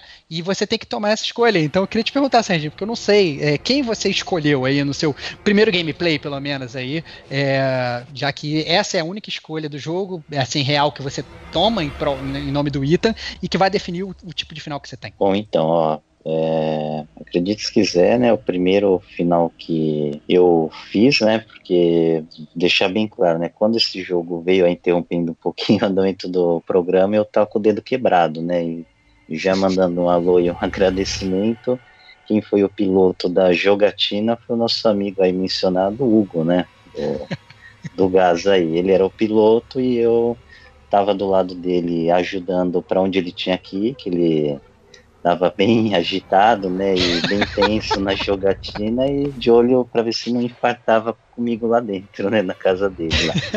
E o primeiro final que a gente fez foi o final que a gente salva a Zoe. E, e esse bom. final, porque a Zoe estava ajudando a gente. A gente falou, Exatamente. vamos salvar a Zoe lá, tá? Porque a Mia tá estranha. A gente não sabia o resto da história, mas tinha algum segredo nefasto aí. A gente falou, vamos salvar ela, porque ela tá dando as dicas aí.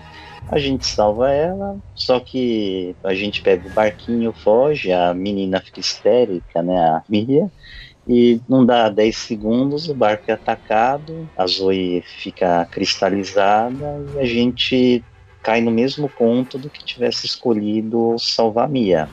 Só que o que, que isso impacta no final? No final, você não enfrenta a Mia lá na frente, né? Porque a Mia já está morta. Resultante, resultante disso, o jogo fica mais fácil. Até já fica a dica aí para os ouvintes se quiser platinar, jogar no hard ou se tiver um pouquinho de vida mansa ou speedrun para. Na verdade, você até, você até enfrenta a Mia, só que em um você tem que matar a Mia e ela morre. E no outro a batalha não chega ao fim, porque ela meio que te te tranca a porta e te joga para longe e ela meio que sobrevive, né? Você acaba tendo esse enfrentamento com a Mia de qualquer forma, mas são enfrentamentos diferentes, que um vai até o fim, o outro não, porque quando você dá o soro para ela, ela consegue resistir mais ao, ao, ao, efeito psicotrópico aí da Evelyn, não é isso? Exato, é isso aí mesmo é que acontece. O, é porque, o, na verdade, a vacina que tu acha durante o jogo ela é só para acabar né, com as balls, né? Não é a cura definitiva, né? E a cura definitiva você teria o risco de matar o hospedeiro se tivesse avançado. Mas voltando ao final, é, no final bom você tá com a Mia e no final ruim ela não tá com você, né? Então fica essa diferença. Ah, o, você, você salvou a Mia, né, Diego? É, eu salvei a Mia, né? Eu, embora você olhe pra cara da Zoe, ela tá com aquela cara assim, pelo amor de Deus, me salva, eu não aguento mais estar aqui. né? Cara, é, realmente é, faz cara. sentido você salvá-la, né? Porque é, é, o que ela tá te pedindo e você Sim. tá fazendo isso pra ela. Né? É muito vacilo você dar pra Mia, né? Mas eu. Eu, sei lá, eu fiquei com a impressão de que eu deveria dar pra Mia. É, é. eu falei que ela, já que ela tá zoada, eu vou dar essa parada pra ela, porque deve acontecer alguma coisa. Né? Acaba é. que você é guiado pro, digamos, o final bom, né? Que salvando ela, é, tanto a Zoe quanto a Mia sobrevivem, né? No caso. Eu não, tive nenhuma dúvida no momento de, da minha primeira escolha do jogo de dar pra Zoe. Mas nenhuma dúvida. Eu falei, essa vagabunda dessa Mia que me trouxe até aqui, me mandou uma cartinha mandando pra eu ver. Eu não sabia, eu não sabia que ela tava, tipo, é, é, é, é que estavam mexendo com a cabeça dela. Eu falei assim, eu vou salvar, eu vou dar essa parada pra essa mulher, daqui a cinco minutos ela vai virar aquele bicho horrendo de novo, vai vir me esfaquear. Como ela vira? Como ela vira. Isso é que escroto, ela vira, mesmo você dando lá o soro pra ela, depois ela vira o bicho horrendo ainda e vem atrás de você, né? É, então, assim, eu fiquei. Eu não tive dúvida nenhuma. Falei, cara, a Zoe ela só me ajudou o tempo todo. Eu só tenho a cura por causa dela. Porque ela fala assim, ela merece, entendeu? Mas na verdade acaba que essa é a maior parte disruptiva do jogo, porque você, né, como falou o Serginho, você dá a cura pra Zoe e Cara, ela morre literalmente 30 segundos depois. Ela morre, né? Ela fica cristalizada, digamos, né? 30 segundos depois. É. E você fala assim, puta que pariu, gastei a parada à toa, sabe? É muito zoado. Eu, assim, eu fiquei muito, muito bolado. Falei, cara, não tô acreditando que eu, que eu tipo, desperdicei uma cura. É, o que eu acho que, na verdade, acaba sendo até, digamos, real, né? Porque poderia acontecer né? Nesses filmes aí de, de, de, de terror, ah não, você pegou, você deu a cura pro cara lá, passou segundos minutos depois, o cara tomou uma bala na cabeça e morreu, né? O que eu achei até, é, eu fiquei puto, mas foi um puto, não puto com o jogo, né? Mas eu fiquei puto com, com o real foi o que aconteceu. Então, é, apesar de ter, ser, eu ter é, atingido no meu primeiro gameplay do jogo o final ruim, eu achei bom. É, exato, né? E, e aí o lance é, você passa, sei lá, metade do jogo tentando achar a cura, né? E no final você só aperta um botão para achar lá, fazer a toxina final para matar a Evelyn, né? E é. eu acho que, para mim, essa é a pior parte do jogo, porque eu achei o, o, o cenário muito genérico. Você ir parar nessa mina de sal e com esse laboratório meia boca ali. Eu achei uhum. acho que o pior cenário do jogo. Acho que não, talvez seja por isso que eu esteja tenha reclamado, né? O navio era até interessante, né? Como cenário, iluminação também era bacana, né? Você viajando pelo navio ali, os escombros, né? Tudo enferrujado, né? Era, era interessante, né? Mas a, essa parte da mina de sal, caramba, que lugarzinho mequetrefe. Eu achei muito fraco, né? E e você apertar só o botão ali para fazer a toxina, tá lá te esperando, né? E hum. tal. Muito simples. Né? Você passou metade do jogo tentando fazer uma parada e ali você resolve com um botão, né? Mesmo assim, é interessante quando você é, sai da porta, né? E tá lá a cadeira de rodas, né? E você vai full circle total e volta para a mansão dos Bakers, né? E aí é, a sua cabeça tá, tá completamente é, cheia de alucinações e tal não sei o que. E aí é interessante. Eu achei o endgame nesse ponto específico muito legal. Você vai navegando a casa, né, alucinando e tal. E eu achei isso muito maneiro. É, e no endgame, na verdade, tem ainda, eu acho que agora a gente já pode falar né, a grande surpresa do, do Chris surgindo, né? É, e também remontando a um clássico da série, porque toda série Resident Evil tem que terminar com alguém te jogando uma arma para tu matar um bicho, né, cara? É. Exato. Então, assim, é, foi uma coisa que, inclusive, que o Diego, quando ele não tinha chegado aí no final, ele tinha citado isso no jogo, pô, no, no, no WhatsApp e tal, não me lembro se ele tinha falado ao vivo. ele tinha falado assim, pô, será que não vamos jogar uma arma pra matar o último chefe e tal, não sei o que, não sei o que. E eu tava rindo, falei assim, caraca, cara, vai ser muito foda quando ele chegar lá. Eu queria estar do lado do Diego pra ver ele jogando essa cena. Porque é exatamente isso que ocorre, né? E aparece um personagem conhecido da série, que aí eu acho que é o maior full circle que a, que a Capcom pode dar, né? É que ela fecha, ela fala assim, não, olha, você ainda está no mesmo universo, você ainda tem a Umbrella, né? É, é, você ainda tem tudo e tal. O, o Chris ali, ele te joga ali a, a, a arma para você, né? Conseguir aniquilar a Evelyn. Então é, um, é, o, é, o, é o grande full circle. Você não está só fazendo full circle do Resident Evil 7. Você está fechando ali toda ali a, a, mostrando que você ainda está realmente mais inserido ainda. Por mais que você tivesse se, se, se, se, sentido inserido durante o jogo todo, você se sente mais ainda na última cena do jogo. Então eu achei ali perfeito, achei muito bom. E ao contrário, né, das armas que o pessoal joga, né, que normalmente é uma Rocket Launch, né, é uma handgun cujo nome é Albert, né? Olha aí, mais uma é, diferença também. Né? Excelente, né? excelente, né, cara? Muito bom, muito bom.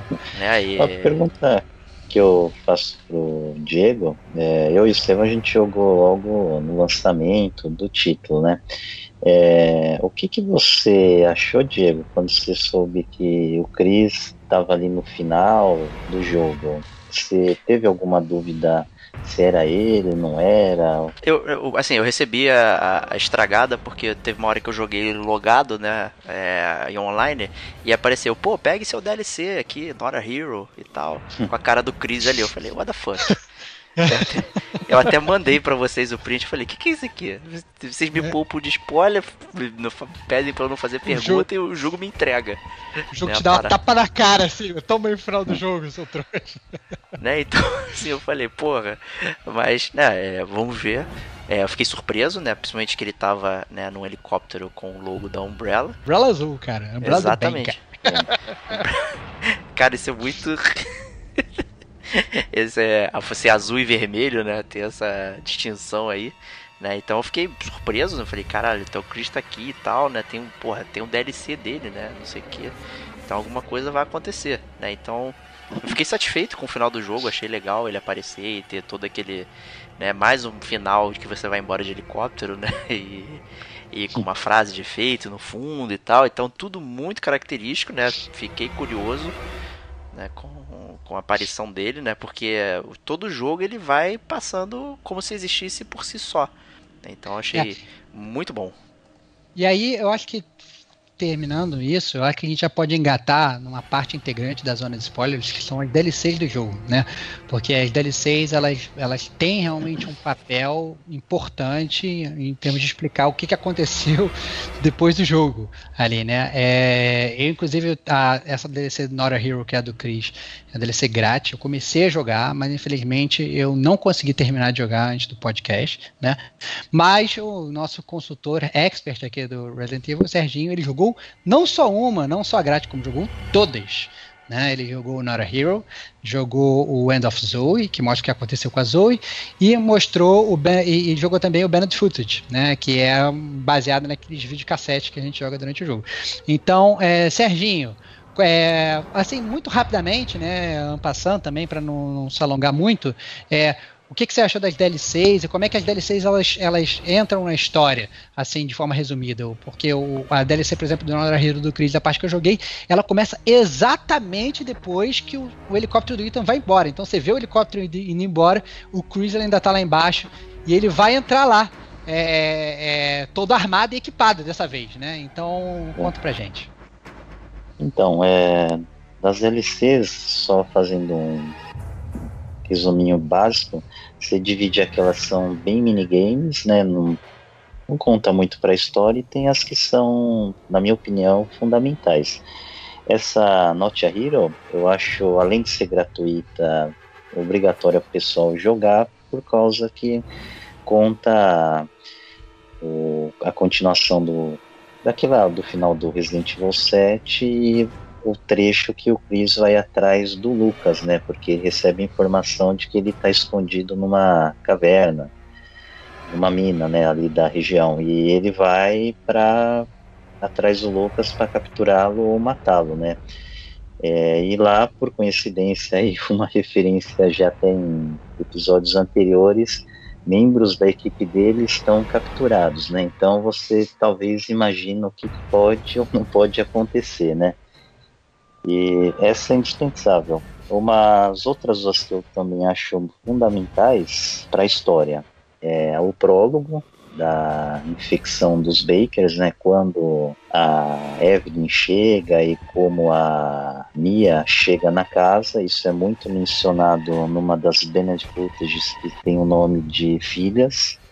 Essa também não dá para falar muito que estraga toda a experiência e você vai entender porque determinada parte do roteiro do jogo principal está daquele jeito no momento que você estiver jogando o Resident Evil 7 original. Outro item interessante mencionar dessa, desse pacote Vanity Footage é o quarto. Né? O quarto você joga com Clancy, que é um dos membros daquela equipe da primeira fita, né, da, dos caça-fantasmas. Aquela equipe Exatamente. de caça-fantasma, sensacional. Você começa a jogar, ele tá preso numa cama, né, mal e mal porcamente, e a dona Margaret chega com um banquete lá para ele e ele começa a dar respostas para elas boas, assim, medianas ou bem rudes, e dependendo da resposta, o jogo fica mais difícil ou não já dali. E o que vale é o quebra-cabeça. Você tem que fazer por teste e erro para seguir em frente.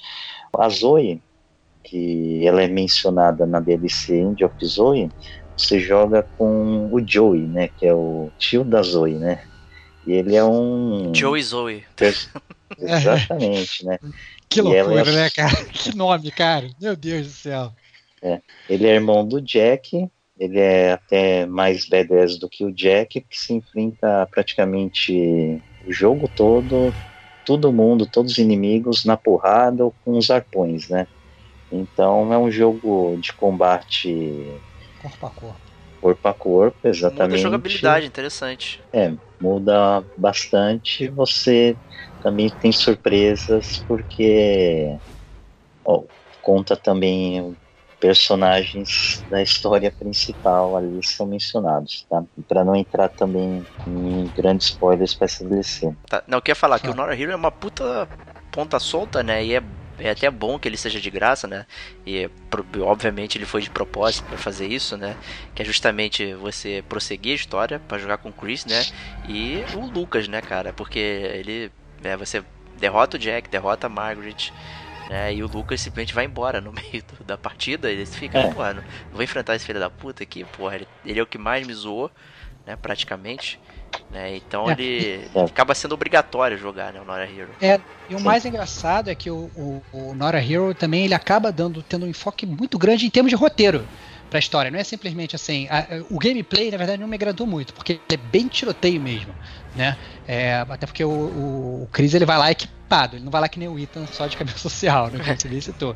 Então, assim, o gameplay não me agradou muito, mas em termos de roteiro é importante, porque eles até explicam essa questão do Umbrella Azul entendeu?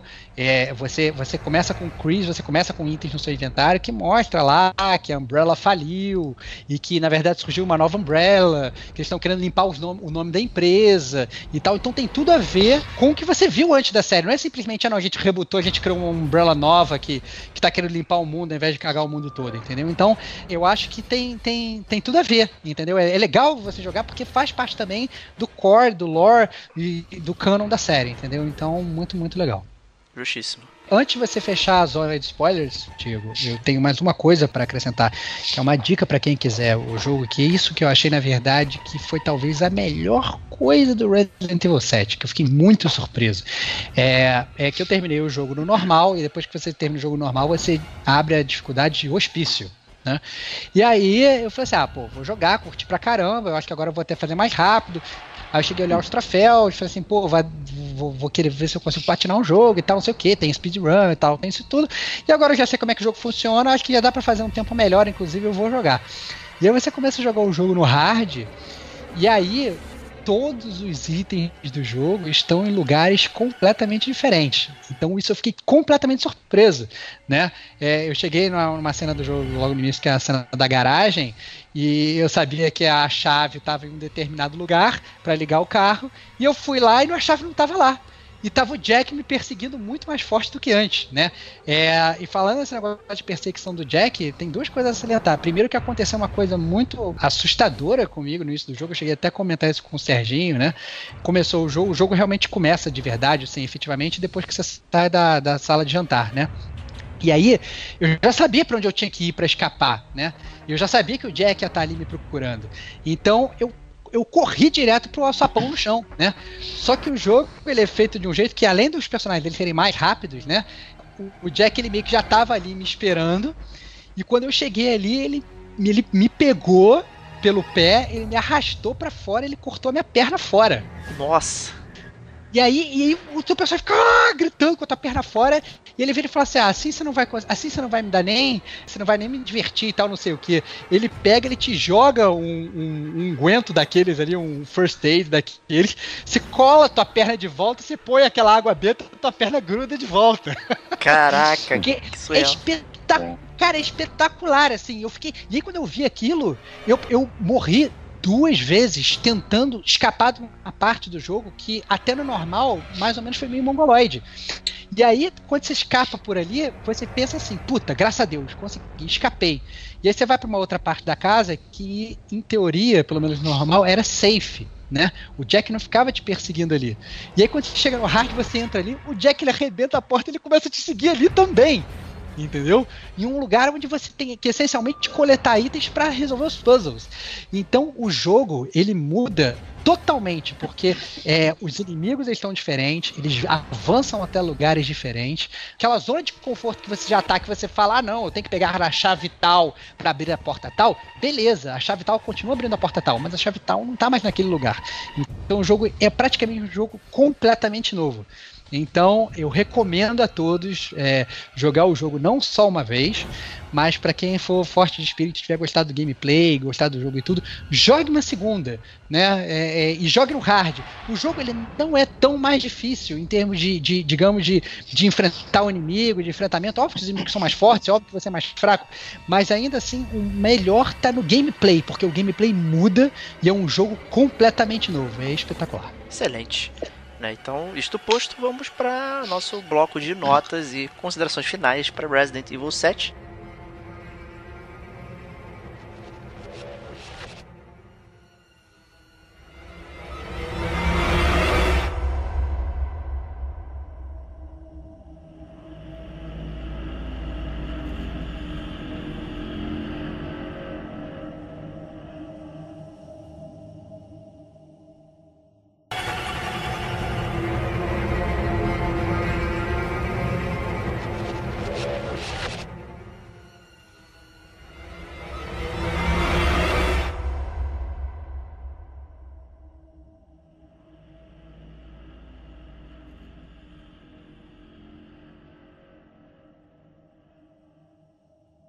Tragam papéis higiênicos, temos mais um sobrevivente. Você conseguiu escapar da fazenda dos Bakers e da zona de spoilers.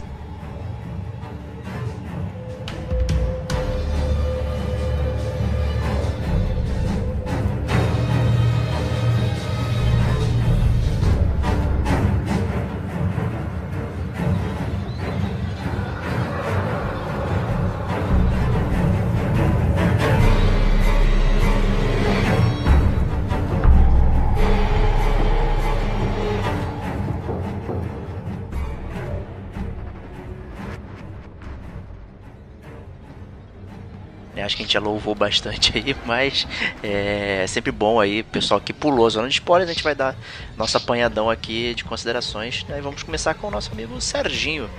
Então, finalize aí as suas impressões e dê sua nota. Bom, é... a série Resident Evil 7, né? Na verdade, a série Resident Evil com esse sete episódico, episódio canônico aí, sem contar spin-offs, DLCs ou nomenclaturas à parte, é, eu dou uma nota de 4,8 fitas cassetes para esse jogo, né? Eu vou tirar um pouquinho de nota dele, porque não é um jogo perfeito. Ele peca um pouquinho no roteiro e na questão de jogabilidade, né? Que tem uma quebra boa no final. Justíssimo. Antes de chamar o Stevox, vou eu aqui. Eu acho que o Stevox é. Ele, como ele elegeu o, ano, o jogo do ano passado, né, pra ele, né? Então eu vou deixar ele finalizar aí. É, eu vou dar quatro mofo deus pra Resident Evil 7. é, é realmente um jogaço. Eu tiro um ponto inteiro assim. Por, mais explicitamente eu falei isso muito na zona de spoilers, mas tem uma pequena distinção né, no meio do jogo assim né, para não estragar também a experiência de quem não ouviu a zona de spoilers, né, que muda alguma coisa é, no quesito talvez jogabilidade ali um pouquinho, e isso me deixou um pouquinho chateado com o que vinha sendo construído é, dentro do jogo, teve essa quebra, é, então isso me desagradou um pouco.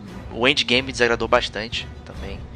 É, não, não foi condizente com a série, mas não foi condizente com, com o próprio jogo né, em si, o que ele vinha apresentando e tal. Mas é um jogo maravilhoso. É, a música, o som, é, a própria jogabilidade sem primeira pessoa, tudo isso é, trouxe de uma forma muito interessante é, o terror, a tensão, né? Todo mundo já sabe aí, brincando aí, fica me zoando. Eu joguei praticamente o jogo inteiro borrado aí e tal, eu não conseguia dar um passo sem salvar, eu pegava um item e voltava na, na safe.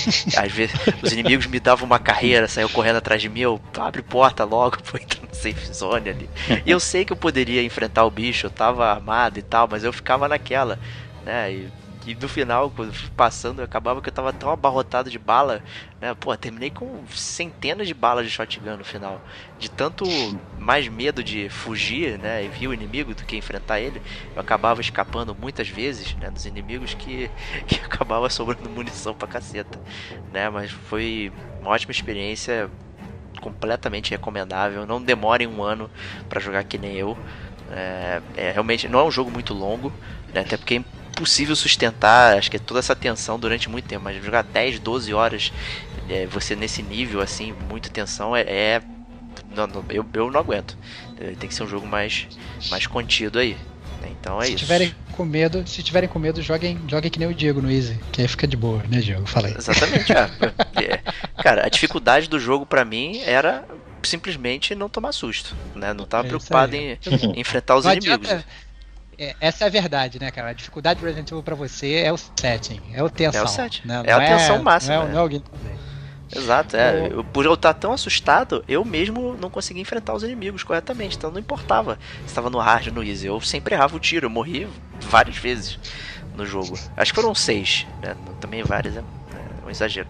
Eu morri seis vezes no jogo. Né? E quando você termina e você olha e fala, cara, eu devia ter morrido zero, porque não né? Eu, eu tava bem, né? Mas vou nessa questão da tensão, acaba que é o meu maior inimigo. Mas é isso aí, Stevox. Então, é, sem mais delongas, assim, o Resident Evil 7, como falou o Diego na nossa eleição aí do GCG Awards, né, que é o, o episódio onde a gente elege os melhores do ano, eu botei Resident Evil 7 como um jogo do ano, né? Então, então por conta disso, eu acho que obviamente eu tenho que dar aí cinco braços cortados. Né, a nota máxima do Gamer Como a Gente para esse jogo. Mas eu acho que isso é mais justificado ainda porque é, é um braço cortado que eu dei, que você tem um braço cortado durante o jogo, mas é um braço acoplado de volta de novo na série né? Porque era uma série que estava literalmente sem prestígio, que estava jogada às traças. Eu realmente falei que eu não tinha expectativa nenhuma é, de pegar o jogo. Eu estava totalmente descrente. E eu acho que esse jogo ele não só resgatou o meu amor e minha esperança pelo Resident Evil, como na minha modesta opinião, é o melhor Resident Evil já feito, superando inclusive o 2 que mora no meu coração. Eu gostei muito do Resident Evil 7. Eu achei que foi um jogo que realmente trouxe do, do marasmo uma série que que que estava morta, é, com personagens legais, com uma história que teve realmente uma parte de disrupção, mas eu achei, como eu já falei na zona de spoilers, tive, tive meus motivos que eu acho que se sustenta bem. Que se não tivesse tido isso, eu acho que talvez a minha nota com certeza seria mais baixa, né? Eu acho que se tornaria um jogo mais enfadonho. É um jogo que valoriza as dificuldades maiores de uma forma boa, como eu também já mencionei na zona de spoiler. Então, é, eu acho que é um jogo que funciona bem tudo, né? Eu, é, é por mais que ele tenha, tenha sim algumas pequenas falhas, eu acho que essas falhas seria muita maldade da minha parte tirar ponto do jogo, de uma Capcom inclusive, sabe, que tá eu fico satisfeito, por exemplo, de ver esse jogo não vendendo tão bem quanto eu gostaria que ele vendesse. Porque essa é a verdade. O jogo que, se você for comparar, por exemplo, com Monster Hunter, que foi um jogo que vendeu um milhão mais, então são propostas diferentes, né? Mas eu fico triste de um jogo não vender tão, tão bem quanto eu gostaria. Mas. Mas é o Resident Evil 7 vendeu. Mim, foi o mais vendido de todos os Resident Evil. Beleza, beleza, é, mas porque hoje também vendido. eu acho que as pessoas, as pessoas elas, hoje elas compram mais, né? Se você for olhar hoje, você pega um Final Fantasy XV, foi o Final Fantasy mais vendido, grandes merdas, né? Não é nem de. Não é nem de, Tá de- de- mas se você for comparar o, o Resident Evil 7 com outros blockbusters, né? Isso eu quero dizer, com, são, digamos, os, os outros jogos, vai comparar com Call of Duty, vai comparar com, sei lá, não, não vende tanto quanto. Sim, verdade. Entendeu? Esse é o meu ponto. Né? É, e era um jogo que mereceria vender mais. Porque ele foi um blockbuster lá atrás, e lá atrás ele era um dos jogos mais vendidos, entendeu? Isso que eu quero dizer. Né? E hoje ele não é um dos jogos que, que entram ali nos tops, mas ele deveria ser. Porque ele é uma aula de videogame, ele é uma aula de roteiro, ele é uma aula de gameplay. Mesmo com os erros, eles. Eu acho que foram erros que aconteceram porque os caras tentaram, porque os caras ousaram. Entendeu? Porque os caras quiseram, é, tipo, rebutar. Eles podiam ser puta, totalmente criticados. Ah, eu não queria jogar com o meu personagem favorito. Ah, eu queria ter uma Umbrella, não sei das quantas, não sei das quantas. Podia ter, sabe, massacrado o jogo, os fanboys de Resident Evil. Entendeu? Porque você tem fanboys de todas as franquias. Mas não, os fanboys de Resident Evil se amarraram na série, se amarraram nas homenagens, se amarraram em tudo. Então não tem como dar uma nota menor do que a nota máxima. Porque mesmo com os erros, é um jogo nota 5 ou melhor, nota 10, ou sei lá, a nota que vocês quiserem dar, mas é a nota perfeita. É nota de 1 a 5 no game com a gente, hein? É, cara, você entendeu muito bem o que eu quis dizer, cara. Você recolhe isso aí, a sua insignificância mofada. então é isso, né? Eu vou aqui continuar meu mofo deu aqui e agradecer o Serginho ter participado de toda a série Resident Evil aí com a gente, trazendo sua opinião expert aí, foi muito bacana. Muito obrigado. É, Eu agradeço mais uma vez ser convidado e extremamente ansioso para que janeiro chegue e a gente bote as mãos nesse Resident Evil 2 remake aí, né? Que como o Estevão falou, tá de parabéns nos últimos tempos, porque tá recuperando franquias, tá apostando em franquias estão dando certo como Monster Hunter e diferentemente da Square, né? trouxe o jogo logo numa E3, um jogo praticamente pronto, e falou, ó, daqui a poucos meses você vai botar a mão nesse jogo e assim esperemos. Enquanto a Square também, que era uma fabricante desenvolvedora de jogos também que muitos gamers adoram, a gente é fã, tá dando umas mancadas aí, fazendo a gente esperar muito tempo, né? Mas enfim, Stevox, agradeço a sua perseverança em continuar insistindo para que eu terminasse o jogo, mesmo demorando esse tempo todo, mas eu Cara, consegui, ó. Foi um prazer, fiquei feliz. Parabéns pela sua vitória, Diego. Eu, por um determinado momento, achei que você não fosse conseguir, que você fosse largar no meio. Eu achei que É, ia vir eu achei- só eu ser tava assim, quando eu vi que você parou no meio do jogo, lá naquela parte que falou que eu não consigo continuar, você começou a entrar em outros jogos, eu falei, puta que pariu, vou largar. É, mas parabéns aí pela sua perseverança, achei que você mandou muito bem.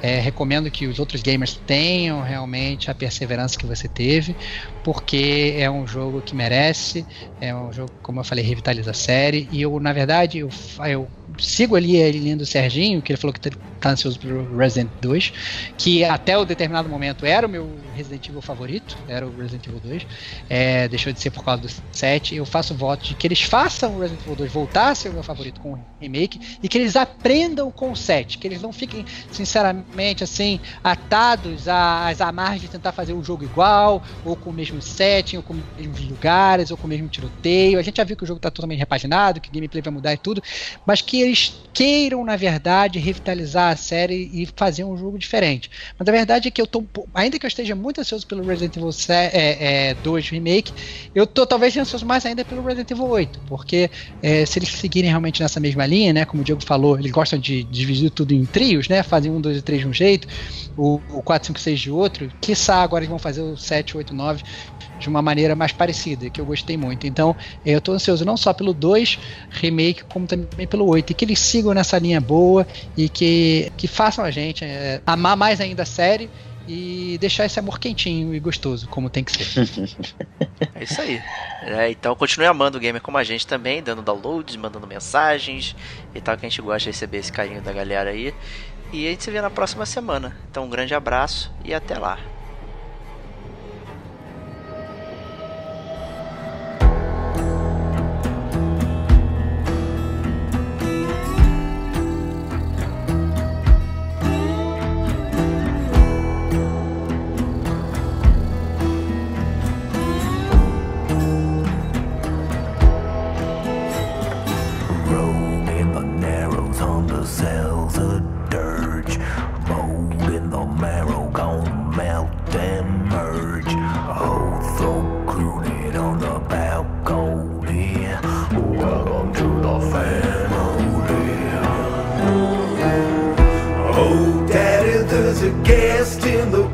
Man. Oh, Daddy, can we see? Go tell him that the guest room is vacant. Welcome to the family.